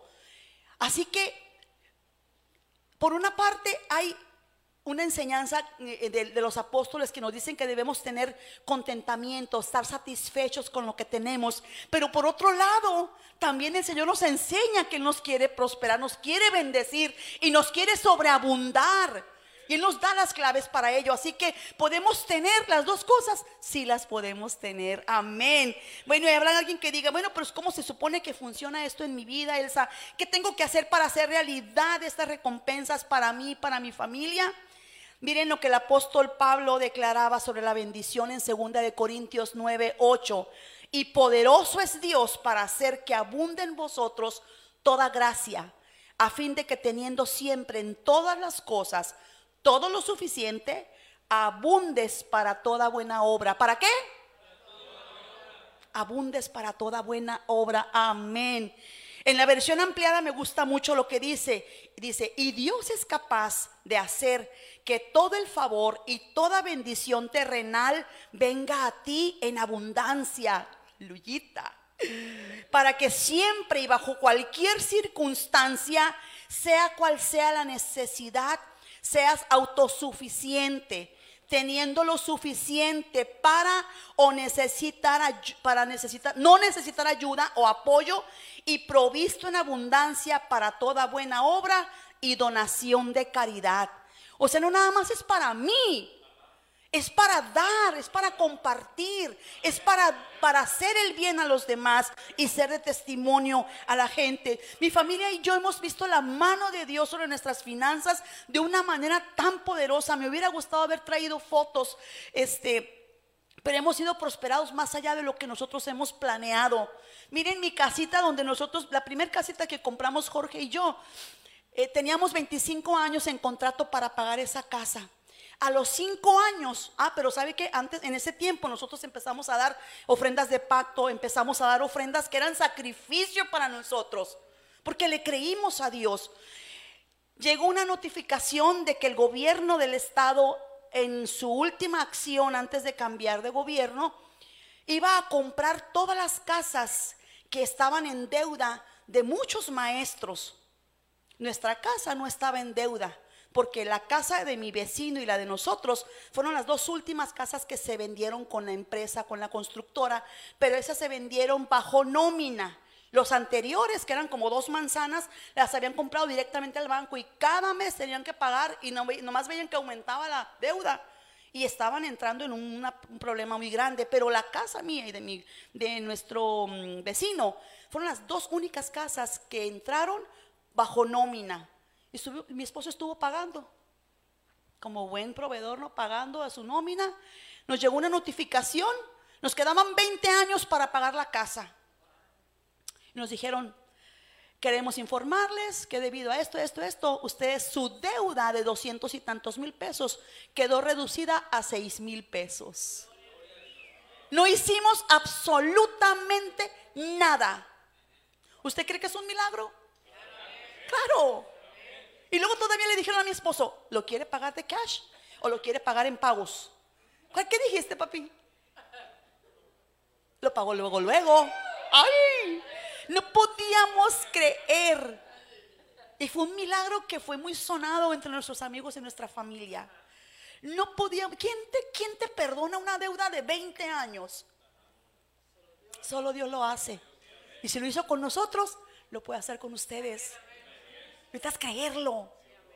Luego yo empecé a orar y dije, Señor, mi casa está muy hermosa y todo, pero batallábamos porque vivíamos por la callejón Quino entre 38 y 39, era un barrio muy, muy tranquilo, puro maestro, puros conocidos, pero eran unos pleitos a la hora de estacionar nuestros carros, porque era pequeño y- y por más lindos y educados que fuéramos los maestros, pues había problemas, ¿no? ¿Te acuerdas, papi? Y luego mi esposa con dos picapones bien grandes, bueno, un picapón bien grande y una, bueno, eh, teníamos problemas. Y yo empecé a orar y le dije, Señor, yo quiero una casa más grande, porque quiero tener una célula ahí. Quiero tener un lugar donde poder recibir amigos sin problema y todo, y que haya reuniones. Soñaba reuniones este, tipo karaoke, así, Irving, así para cantar, y así como bohemias, para cantar y chongarnos. Así le dije, Señor. Pero ¿sabes qué, Señor? Le dije, quiero esa casa bonita, barata, y la quiero comprar de contado de contado, no quiero deudas, porque Dios me ha hecho enemiga de las deudas, la verdad. Sí, porque si tú quieres un hombre prosperado o una mujer prosperada, no puedes amar las deudas. Discúlpame, pero no puedes. ¿Y sabe qué? El Señor no la dio. Mi esposo la compró de contado. Cuando a él le dieron la incapacidad total y permanente por la angioplastía múltiple, en su liquidación por la discapacidad este, total y permanente, con ese dinero él pudo comprar. Hubo gente que dijo, no, es que la hermana ha sido regidora, ha sido política, pues que tanto no habrá robado y que tanto, ay, Cristo bendito. No, fue otro milagro del Señor. Porque yo ni siquiera me pensaba que mi esposo iba a ser liquidado por incapacidad total y permanente. Y en eso pues hay una, hay una buena liquidación. Con eso se compró su carro que le encantaba tanto y la casa pagadita. Su corazón. El Señor. Y nosotros tenemos una casa tan preciosa que ahorita batallo para limpiarla porque tiene no sé cuántas camas y cuántos mm, baños y todo. Pero, pero el Señor cumplió el deseo de nuestro corazón. Y así lo ha hecho. Hemos visto milagros de provisión en nuestras vidas y milagros sobre nuestras hijas. A veces ellas se mortifican porque hay gastos fuertes que hacer. Oiga, no es fácil tener tres hijas en la universidad, fuera de casa. No es fácil. Pero la bendición de Jehová enriquece y no añade ninguna dificultad. Amén. Amén. Yo lo creo con todo mi corazón y lo estamos viviendo. Y se los comparto, mis hermanos. Esto no es exclusivo de la familia Mejía. sino que es para todo aquel que cree en la voluntad del, Padre para bendecirlos, para que sean de bendición, así como se lo declaró al patriarca Abraham en Génesis 12:2. Yo haré de ti una nación grande, te bendeciré y engrandeceré tu nombre y serás bendición. ¿Usted quiere esto, hermano? Ahí le van cuatro claves. Bueno, son cinco. Ya ni supe cuántas fueron, pero bueno. Claves para vivir una vida abundante y próspera. Número uno, ahí le va. Y vale más que lo crea, mi hermano, mi hermana, vale más que lo crea porque va a ser evidente lo que Dios va a hacer con las familias de casa de paz. Yo en la mañana cuando estaba orando y estaba repasando mis notas, yo sentía la presencia del Señor tan fuerte que me decía, aquí sigo estando, Elsa, para bendecirte y para bendecir a mi pueblo. ¿No se dio cuenta todo lo que ministramos en la alabanza? Declaramos que Dios es un Dios bueno, un Dios fiel, un Dios poderoso, un Dios que hace proezas, prodigios para sus hijos. Usted es su hija, es su hijo, no se limite, no le permita al enemigo bloquear su mente pensando en que así nació, así se va a morir. O que la herencia de sus padres de limitaciones y de pobreza va a ser lo que va, va a tener toda su vida. Usted no puede conformarse a ello, porque hubo una sangre tan preciosa que se derramó para su libertad que no puede despreciar esa oportunidad de Dios. Amén. Número uno, mejore, ahí le va, qué emoción, mejore, número uno, la clave, mejore su manera de ofrendar. Mire, ningún patriarca era pobre. No, no eran pobres, eran riquísimos. Si usted lee bien el libro desde Génesis, todo el Antiguo Testamento, el, Pentateuco, eh, eh, donde revela también los reyes de Israel, no eran pobres, eran prósperos, riquísimos. Se daban el lujo de ofrecer sacrificios y ofrendas de cientos de ovejas y de cabríos y de, y de- mm, toneladas de granos cereales. El Señor puso muchas ofrendas, pero la clave era que ellos ofrendaban. Mire, tenemos ejemplos. Número uno, bueno, el ejemplo de, Ab- de Abel en Hebreos 11:4, que por su ofrenda él fue tomado en cuenta como los héroes de la fe. Noé al salir del arca después del diluvio. Eh, Abraham, dos, dos sacrificios y dos ofrendas que él ofreció. Una cuando él recibió la promesa de su hijo y la segunda cuando Dios le pidió a su hijo. Jacob, Moisés, Jetro, el suegro de Moisés, todos los patriarcas tuvieron un parteaguas en su vida y también nuevos comienzos, pero cada vez que ellos entraban en un nuevo tiempo con Dios, ellos ofrecían una ofrenda, levantaban un altar, algo le ofrecían a Dios. ¿Usted quiere algo bueno para su vida? Primera clave, tiene que mejorar su manera de ofrendar. No reserve las moneditas y la morralla para venir a ofrendarle al Señor. A lo mejor el Señor está pidiendo que usted ofrende más tiempo, más tiempo en su búsqueda con Dios. A lo mejor el Señor está pidiendo que usted ofrende algo que usted quiere mucho, pero que Él quiere que usted se deshaga de eso. Y se lo está pidiendo que lo ofrende. Sea generoso al ofrendar. Los patriarcas lo hicieron y ellos fueron prosperados en todo. Dios siempre prosperó a sus hijos. La ofrenda de ellos desataba la bendición y la prosperidad sobrenatural del cielo. ¿Sabe? El Señor se acuerda de sus ofrendas. Hace memoria de sus ofrendas. Yo quiero que el Señor haga memoria de mis ofrendas. ¿Sabe que lo ha hecho? Dios nos está dando un nuevo comienzo a mi familia y a mí, una nueva oportunidad. Dios está restaurando muchas cosas en nuestra familia. Y alguien me dijo, por causa de tus ofrendas, porque sabemos que has dado mucho al Señor, el Señor no te va a avergonzar. Y lo hemos vivido. Pero mejore su manera de ofrendar. En 2 de Corintios 9 del 6 en ade- al 9 dice, acuérdense, el que da poco recibe poco. El que da mucho recibe mucho. Cada uno debe dar según cree que deba hacerlo, No tenemos que dar con tristeza ni por obligación. Dios ama al que da con alegría. Dios puede darles muchas cosas a fin de que tengan todo lo necesario y aún les sobre. Así podrán hacer algo en favor de otros, como dice la Biblia, refiriéndose al que es generoso. Siempre que ayuda a los pobres lo hace con generosidad y en todo sale triunfante. Hay gente que es muy egoísta. Quieren que les vaya bien, pero son muy egoístas. No son capaces de mover un solo, solo dedo para ayudar a alguien. Y todavía quieren que les vaya bien. Aquí dice, siempre que ayuda al pobre, o sea, el justo, lo hace con generosidad y en todo sale triunfante. Número dos, apártese del mal y ame la palabra de Dios. Ame su palabra. ¿Quiénes? ¿Quieres saber quiénes tendrán éxito y, y no fracasarán?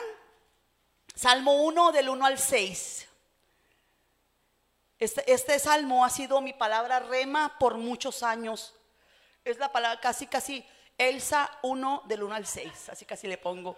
Pero lo tengo plasmado en varios libros de sueños, lo tengo plasmado en varios cuadernos, porque esa es la palabra que yo declaro sobre mi vida y la vida de mi familia. Salmo 1. Es, creo que es uno de los primeros salmos que yo aprendí de memoria desde que estaba 5 o 6 años. ¿A quienes, ¿A quienes les va a ir bien si se apartan del mal y aman su palabra? Dice, a aquellos que no siguen el consejo de los malvados. ¿Con quién se junta usted? ¿A quién escucha? ¿Qué conversaciones está teniendo? ¿Con quién se conecta en internet? En FaceTime. ¿Con quién se conecta? Aquellos que no siguen el consejo de los malos, que no se detienen en la senda de los pecadores, ni se juntan con los que se burlan de Dios. Dios bendice a quienes aman su palabra y alegres la estudian día y noche, o sea, en todo tiempo. Ya sea de mañana, ya sea de tarde, ya sea de noche. Pero Dios bendice a quienes aman su palabra y alegres la estudian.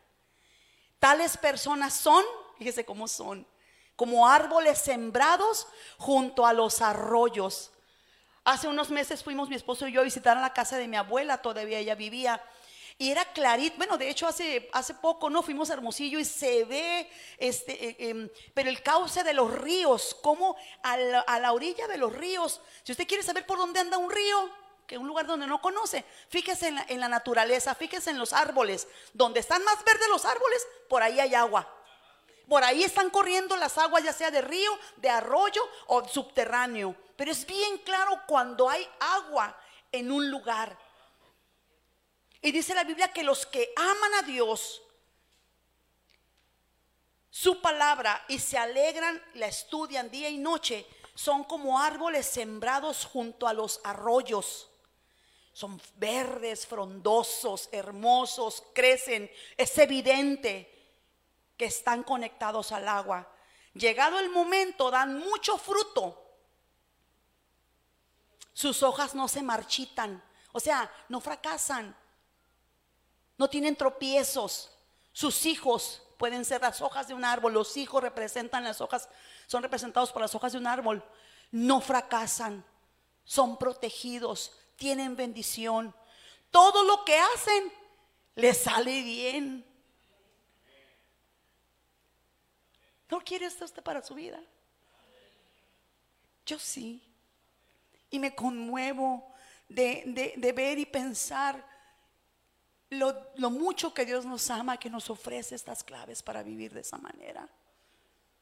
Que seamos como árboles sembrados junto a arroyos, o sea, que seamos como personas que podamos tener como sombra y que la gente pueda venir a esa sombra, a conocer, a descansar, a conocer del amor de Dios, que puedan venir a reposar, porque somos árboles de justicia, que demos fruto, que todo lo que hagamos nos salga bien, que podamos multiplicar, que nuestras finanzas puedan crecer, que tengamos los mejores, los mejores eh, eh, carros, eh, casa, que tengamos las mejores condiciones para vivir bien, para ser evidente que nuestra condición es por causa de la bendición de Dios en la casa. Como le, como le iba, este, a- ay, ¿cómo se llama? Se me fue el nombre, Saúl. El hombre que recibió este, el arca del pacto, que le, llevaban a Jerusalén, pero Bebedón, gracias, Obededón. Resulta que no se la llevaron el arca del pacto. Por no sé qué cosa. Ah, no, porque tuvieron miedo, no, porque este, se iba a caer el arca y alguien la tocó y murió instantáneamente. Pues les dio pánico y dijeron, no, pues aquí mejor que se quede en Obededón. Y dice la palabra que este hombre fue tan próspero que luego al rato todo el mundo quería tener el arca del pacto en su casa. Así que debemos de, ser nosotros, querer tener el arca del pacto, o sea, la presencia de Dios, la bendición de Dios en nuestra casa, que sea evidente porque somos prosperados y que la gente pueda venir y decir, oye maestra, ¿cómo le haces? Hay alguien que me dijo, ah, no, pues que es otro tema. Más adelantito. Bueno, todo le sale bien. Amén. ¿Cuántos quieren ser árboles de justicia? Árboles plantados. Amén. No, no se olvide de Salmo 1. Número 3. Sea practicante y ejemplo de justicia, mi hermano. En Salmo 37, todo el capítulo está precioso. El rey David declara sobre la justicia como la vida honrada. Del 25 en adelante, en adelante dice, ni antes cuando era joven, ni ahora que ya soy viejo, he visto jamás gente honrada, o sea, justos, viviendo en la miseria, ni tampoco que sus hijos anden pidiendo pan. Cuando la gente honrada regala algo, siempre lo hace con generosidad. Sus hijos son una bendición. Así que aléjate de la maldad y haz siempre lo bueno. Así te quedarás para siempre en la tierra prometida. Dios ama la justicia, mis hermanos, y jamás abandonará a su pueblo. Siempre lo protegerá. Los suyos vivirán para siempre en la tierra prometida. ¿Quiere practicar la justicia de Dios? Dice la Biblia que Dios aborrece las pesas injustas. Sea justo en su trabajo. Si usted es empresario, sea justo en sus precios. Cumpla su palabra. Amén. No pague mal por mal. Si pidió prestado, pague. Eso es ser justo. En Proverbios, eh, perdón, en el, mismo Salmo eh, ve- eh, 37, en el versículo 21 dice, los malvados piden prestado y nunca pagan sus deudas. Cuando yo oí eso, la verdad, dije, Señor, yo no quiero deudas. Y nos costó, papi, ¿verdad? Salir de eso. Y de repente, porque te hablan todo el día. Te hablan para... No, yo no sé cuántos teléfonos hemos bloqueado mi esposo y yo. Todo el día. ¿Y por qué no quiere la tarjeta? Pues porque no quiero, no, no quiero créditos. Pero por... O sea, se les hace tan extraño. Y me la cambian y me la juegan y que no sé qué. No quiero, gracias. No acostumbro a tener créditos. No quiero deudas. Pero dice, cuando yo leí esto de que el malvado, y dije, ay Señor, estoy rodeada de malvados. Porque saben que yo he perdido mucha- muchas amistades por ello. Yo no presto dinero. Si yo tengo la posibilidad y es una causa justa, justificada, yo regalo ese dinero. Yo no presto dinero. ¿Sabe por qué? Porque hay gente que prefiere perder mi amistad que pagarme el dinero. Y digo, no merecen mi amistad entonces.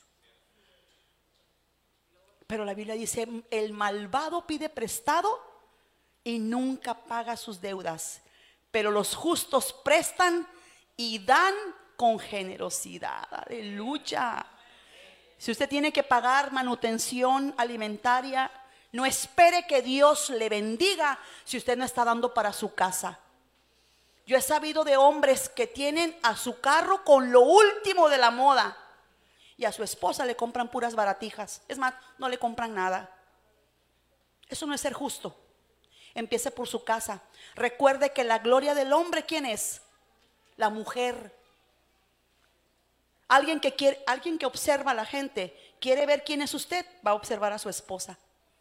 Ay, ay, ay. ¿Qué van a observar de usted si observan a su esposa? La gloria del hombre es la mujer. Mi hermano, cuide su gloria. Amén. Cuídela, adórnela, cómprele lo último que, que esfuércese. Hay hombres que tienen las llantas más nuevas y le invierten miles de pesos a las amortiguadores y luego esos carros que andan así. ¿Cómo me chocan esos carros a mí? Este, eh, ¿cómo, cómo le dicen? ¿El flow? ¿Cómo, cómo se llama? Master Flow. Ay, pero es que yo veo que el hombre le da tanto dinero, invierte tanto dinero en sus cosas y a la familia la tiene a raya. No son generosos con la familia con quien tienen que serlo. Seguimos. Busque la, número cuatro, busque la sabiduría del Señor para administrar sus bienes, para manejar sus finanzas, para hacer presupuestos y planes de gastos y ahorro. Busque la sabiduría de Dios. Miren, no es, casi, casi estoy segura, me atrevo a asegurar que ninguno de nosotros sabemos cómo administrar bien las finanzas, porque nuestros padres no lo enseñaron. De, de todo nos enseñan en, en- en- a veces en las pláticas prematrimoniales y en la escuela. En Japón sí, en Japón sí hay una materia que es de finanzas. Los niños desde pequeños empiezan a aprender las finanzas. ¿Se dan cuenta la mentalidad del japonés? Aquí no. No nos enseñan a tener, salud financiera. Y es algo con lo que hemos batallado como pueblo porque tenemos una mentalidad de conquistados de sometidos. Necesitamos, recordemos, la mente de Cristo para conocer que somos llamados a la prosperidad, a la bendición, a la abundancia de Dios, a vivir plenamente. Amén. Entonces, busque sabiduría de Dios para administrar. En Proverbios 27, 23 dice, conoce bien la condición de tus rebaños y presta atención a tu ganado. O sea, fíjate cómo están tus finanzas, prepárate, ahorra, haz un plan, haz un presupuesto. Porque hay gente que yo he escuchado, es, día de nómina y ni bien recibieron el pago cuando ya se lo gastaron todo porque ya está todo distribuido. No compre compulsivamente. Dominio propio. Contentamiento. Mi hermano, usted dirá, ay, es que hermana está diciendo puras cosas que ya los escuché. Pero ¿sabe qué? Los, los juzgados, Oscar Sari, los juzgados están llenos de gente que se están divorciando y se están peleando por hasta el último peso. Y fracasaron en sus matrimonios por causa de las finanzas viudas siendo saqueadas por sus, los- la familia del esposo o del, el- del difunto, huérfanos dejados en la calle por la familia del difunto o de la, de la madre. Que, de, de los, bueno, ya no tuvieron, los huérfanos ya no tuvieron padres, pero cuando los padres que se fueron, la familia los despoja de todo. Y dice que el que hace eso se mete con Dios y Dios defenderá a los huérfanos y a las viudas. Entonces usted busque la sabiduría del Señor. La bendición de Dios es riqueza que viene libre de preocupaciones. Proverbios 10:23. Todo el libro de Proverbios habla de riquezas, habla de finanzas. No os hagáis. No os hagáis. Si el Señor habla tan enfáticamente de algo es porque para Él es importante. Así que no rechace esta enseñanza del Señor. No la rechace. Prométase leer un capítulo diario del libro de Proverbios y verá que su vida va a cambiar. Número 5, y es el último. Sí, no, 5. Es propóngase a ser generoso. Dios lo quiere bendecir para que usted bendiga a otros y también conozcan al Dios que lo ama, que lo redime y que lo prospera. El propósito de Dios es que usted le represente aquí en la tierra. Ese es el propósito de su vida. Para eso lo llamó, para eso lo escogió, para que se convierta en un multiplicador de almas, en un multiplicador de la salvación, de una extensión de su corazón a esta humanidad que tanto necesita de Dios. Así que propóngase a ser generoso. Y esto, véanlo en su casa más adelante. Este, en. Ay, Cristo, no puse la, cita aquí. Ah, ok. Es en Salmo 112. Le dice, alabemos a nuestro Dios. Hay una parte que me gusta mucho, yo lo declaro sobre mis hijas.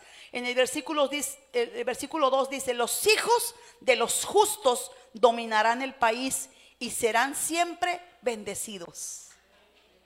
los hijos de los justos. O sea, no más es para mí, sino para mis generaciones. Amén. Así que propóngase ser generoso. Número seis y último, sea humilde. Proverbios 22, 4 dice, recompensas de la humildad y del temor del Señor son las riquezas, la honra y la vida.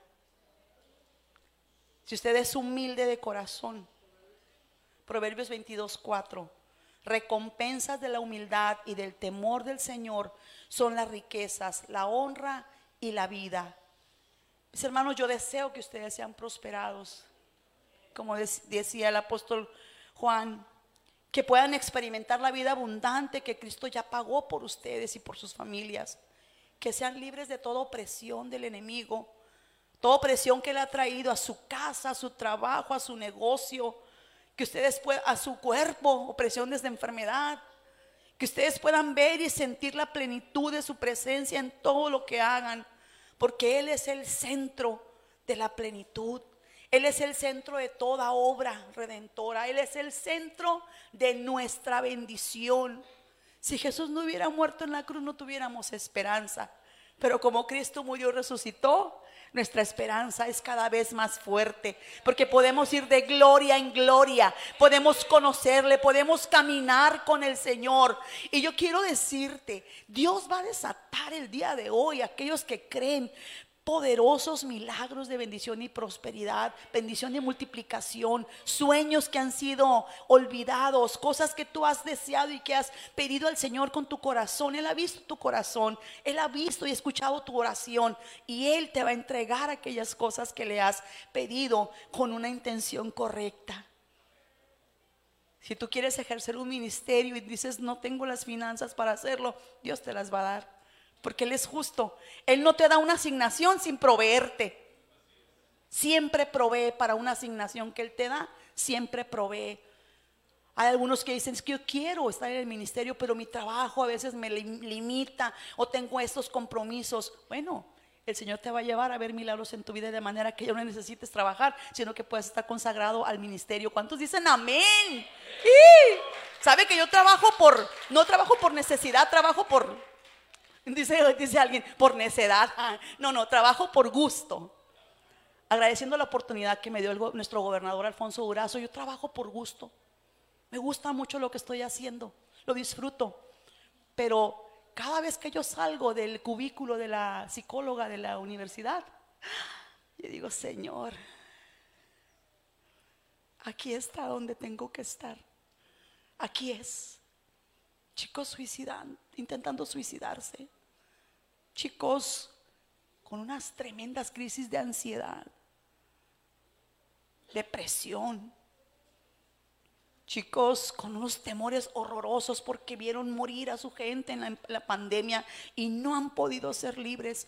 Lo más hermoso es que mi, nuestra psicóloga cree mucho en que además de lo que se les dé en el consultorio, ahí le va pastore, los chicos puedan recibir ayuda espiritual. Ella cree en una atención integral y me encanta la idea. Preparémonos jóvenes, preparémonos, Frankie, porque hay muchos jóvenes que están al borde de la muerte porque no hay alguien que les ayude. No han encontrado el lugar correcto. Y yo sé que Casa de Paz es el lugar más correcto para que ellos puedan venir. Amén. Amén. Así que, mis hermanos, puede ponerse de pie, por favor. Voy a pedir al grupo de alabanza que ministre, por favor.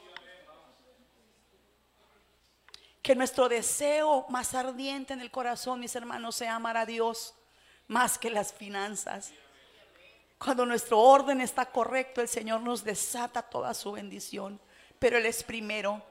Él es la plenitud. Si tenemos a Jesús, lo tenemos todo. Él es nuestro tesoro, Él es nuestro amado. Amén. Él es nuestro amado. Y Él debe ser el amado de nuestro corazón.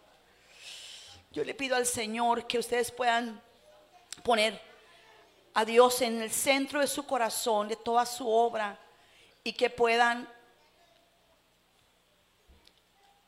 que Él pueda hacer el anhelo, el anhelo de su corazón. Yo quiero bendecirlos con esta bendición de Salmo 20.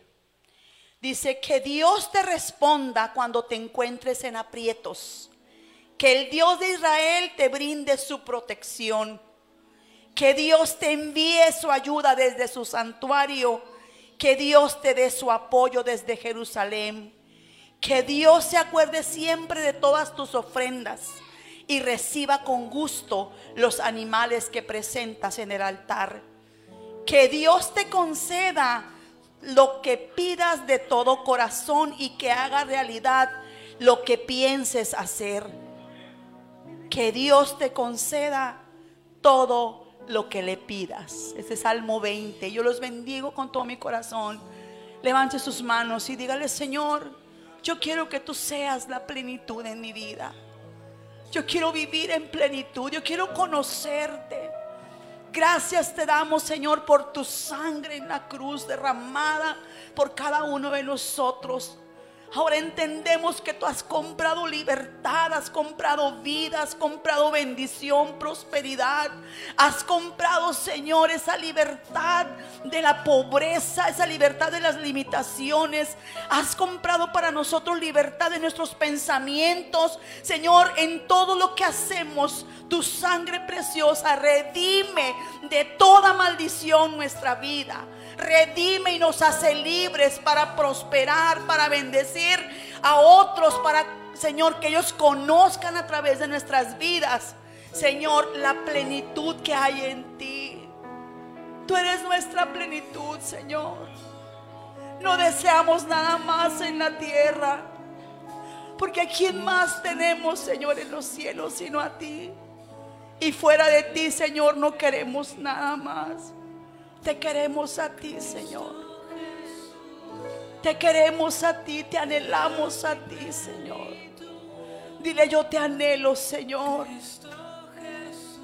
Si hay algo en nuestras vidas que está en desorden, Señor, creemos en tu palabra, que hoy soplas vida y que, Señor, ponemos a cuentas nuestra vida delante de ti. Tú pones orden en nuestra vida. Nos proponemos obedecerte. Nos proponemos amar tu palabra, buscarte cada día. Nos proponemos, Señor, buscar tu sabiduría, tener temor de ti, Señor. Nos proponemos, Padre, nos proponemos a buscar tu voluntad, a ser generosos. Nos proponemos, Señor, a practicar la justicia apartarnos del mal. Nos proponemos, Señor, a ser generosos, a mejorar nuestra manera de ofrendar. Nos proponemos, Señor, agradarte con todo nuestro corazón. Que en todo lo que hagamos, Señor, te podamos agradar. Gracias, Señor, por tu sangre derramada. Gracias, Señor. Gracias Dios por lo que tú has hecho. Gracias Señor.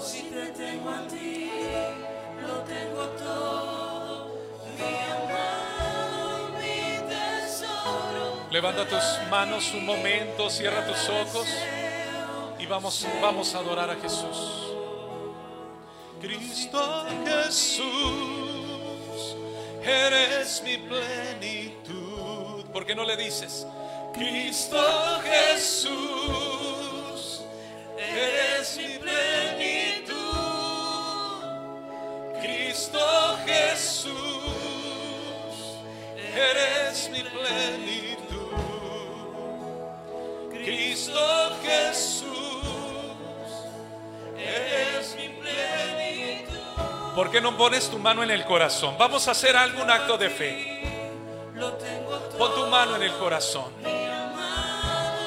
De esta manera te decimos, Señor, no te apartes de mi corazón, de mi vida. Señor, lléname, lléname de tu presencia. Si te tengo a ti, lo tengo todo, mi amado, mi tesoro, fuera de ti, nada deseo,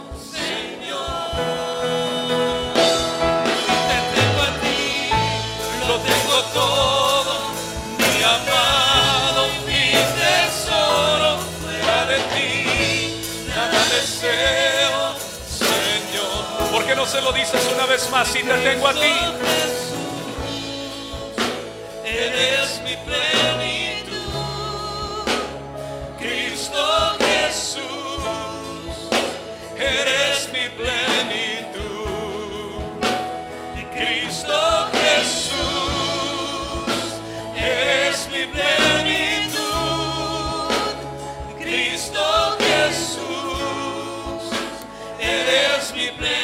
Pon la mano en tu corazón y dile, Señor, si te tengo a ti, lo tengo todo.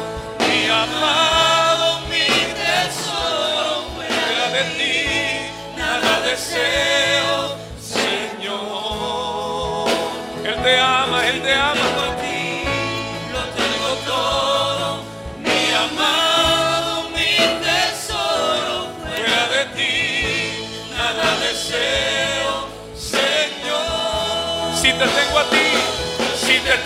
Ti, lo tengo todo,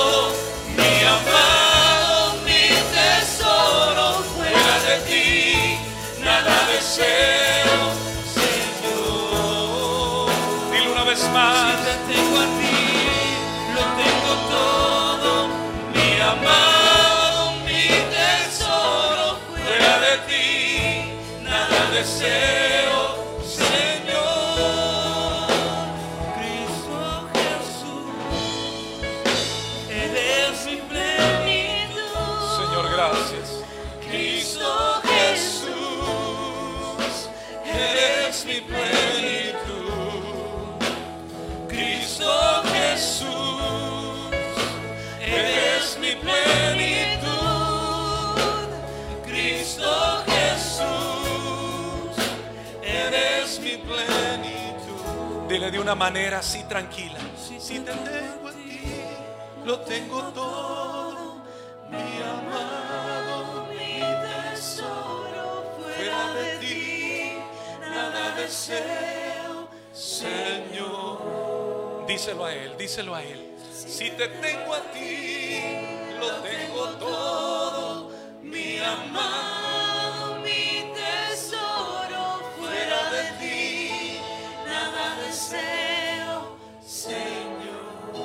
Díselo una vez más. Si te tengo a ti, lo tengo todo. Mi amado, mi tesoro, fuera de ti, nada deseo, Señor. Dile una vez más. Si te tengo a ti, lo tengo todo. Mi amado,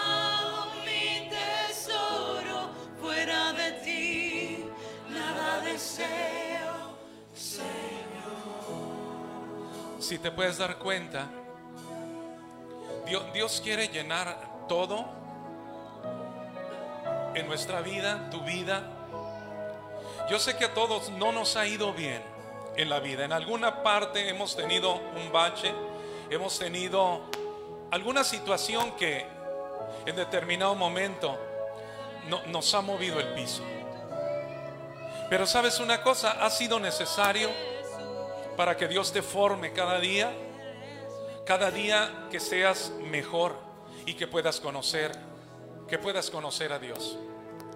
Ahora quiero decirte algo también, que Jesús te ama y que Él ha pensado en ti, Él ha pensado en ti, que Él te ama y que Él quiere que tú prosperes en todas las cosas. Y quiero decirte que prosperidad no es lo que muchos piensan en el, es solamente en el dinero. Y hay muchos cristianos religiosos que hablan, cuando hablamos de finanzas, que estamos hablando de un evangelio de prosperidad. Y es un error, es un error garrafal completamente. ¿Sabes por qué? Porque en los planes de Dios siempre ha estado de que tú tengas todo lo suficiente. Que no seamos miserables. Pero todo empieza en el corazón de Dios hacia tu corazón, hacia tu vida. Y que tú puedas tener el entendimiento. Hoy en esta en esta clase toda una cátedra, ¿no? Y doy gracias a Dios, Elsa, porque lo pudiste decir de la mejor manera.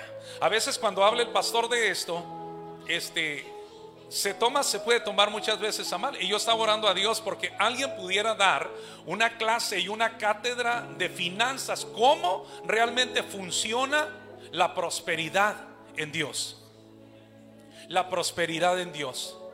Y es que tú entiendas estos principios de que Dios te va a bendecir de acuerdo a como tú lo creas, te muevas, seas generoso, obediente, guardes, guardes su palabra. Dios no se ha olvidado de ti.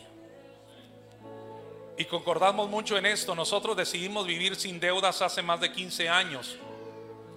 Si he manejado tarjetas de crédito es porque pues es necesaria para viajar, pero completamente está limpia la tarjeta de crédito. Decidimos no, no deberle ni a la Coppel, no, donde todos, donde todos van y se, se encharcan, como dicen, se, se embarcan. Ese es un principio de vivir bajo la protección, el cuidado y provisión, de Dios. Pero ya escuchaste los principios. No los voy a repetir porque creo que los entendimos. ¿Cuándo los entendimos?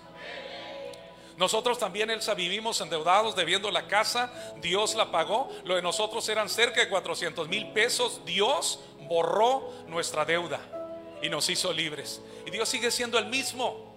El mismo Dios de Elsa, el mismo Dios de tu pastor, sigue siendo el mismo. Podemos vivir sin deuda. Sí, yo te lo digo como pastor. Podemos vivir sin deudas. Dios te quiere bendecir y Dios te ama. ¿Ya trajeron su ofrenda misionera? Puede, puede traerlo mientras eh, les anuncio que a las 6 de la tarde tenemos la reunión, reunión de matrimonios. Queremos estar aquí, convivir, convivir un poco. No queremos atiborrarlos con una conferencia, queremos convivir y hacer planes en este lugar, poder platicar, poder conversar. Así es que te esperamos, te esperamos en esta tarde a las 6, a las 6 de la tarde. Así es que mientras, mientras traen su ofrenda, su ofrenda misionera, quiero decirles que Dios va a seguir bendiciendo a otros por lo que nosotros, por lo que nosotros sembramos. Dios va a seguir bendiciendo a otros por lo que nosotros extendemos. Y verdad que en esta parte de la, en esta parte de esta enseñanza, Elsa habló de la generosidad, de extender tu mano. Y es ahí donde muchas veces, donde muchas veces topamos, ¿no? Con, con nuestra personalidad. Pero cuando nosotros rompemos eso, y no necesita enterarse medio mundo, ni tomarte selfies, ni nada de eso, simplemente extiende tu mano muchas veces al necesitado sin que nadie te vea, sin que nadie se dé cuenta, porque es de la manera que Dios bendice al que da con alegría. Entonces vivir en plenitud no es solamente hablar de finanzas, ¿te das cuenta? Es una relación con Dios. Gracias, gracias a Dios por esta palabra. Así es que en esta hora eh, toca a alguien, acércate con alguien, bendice a tu familia. Quiero bendecir a los que están en casa, a todos los que están mirándonos de diferentes partes. Yo, yo quiero bendecirte, quiero bendecirte como pastor. ¿Y sabes por qué quiero bendecirte como pastor? Porque el privilegio de estar aquí al frente.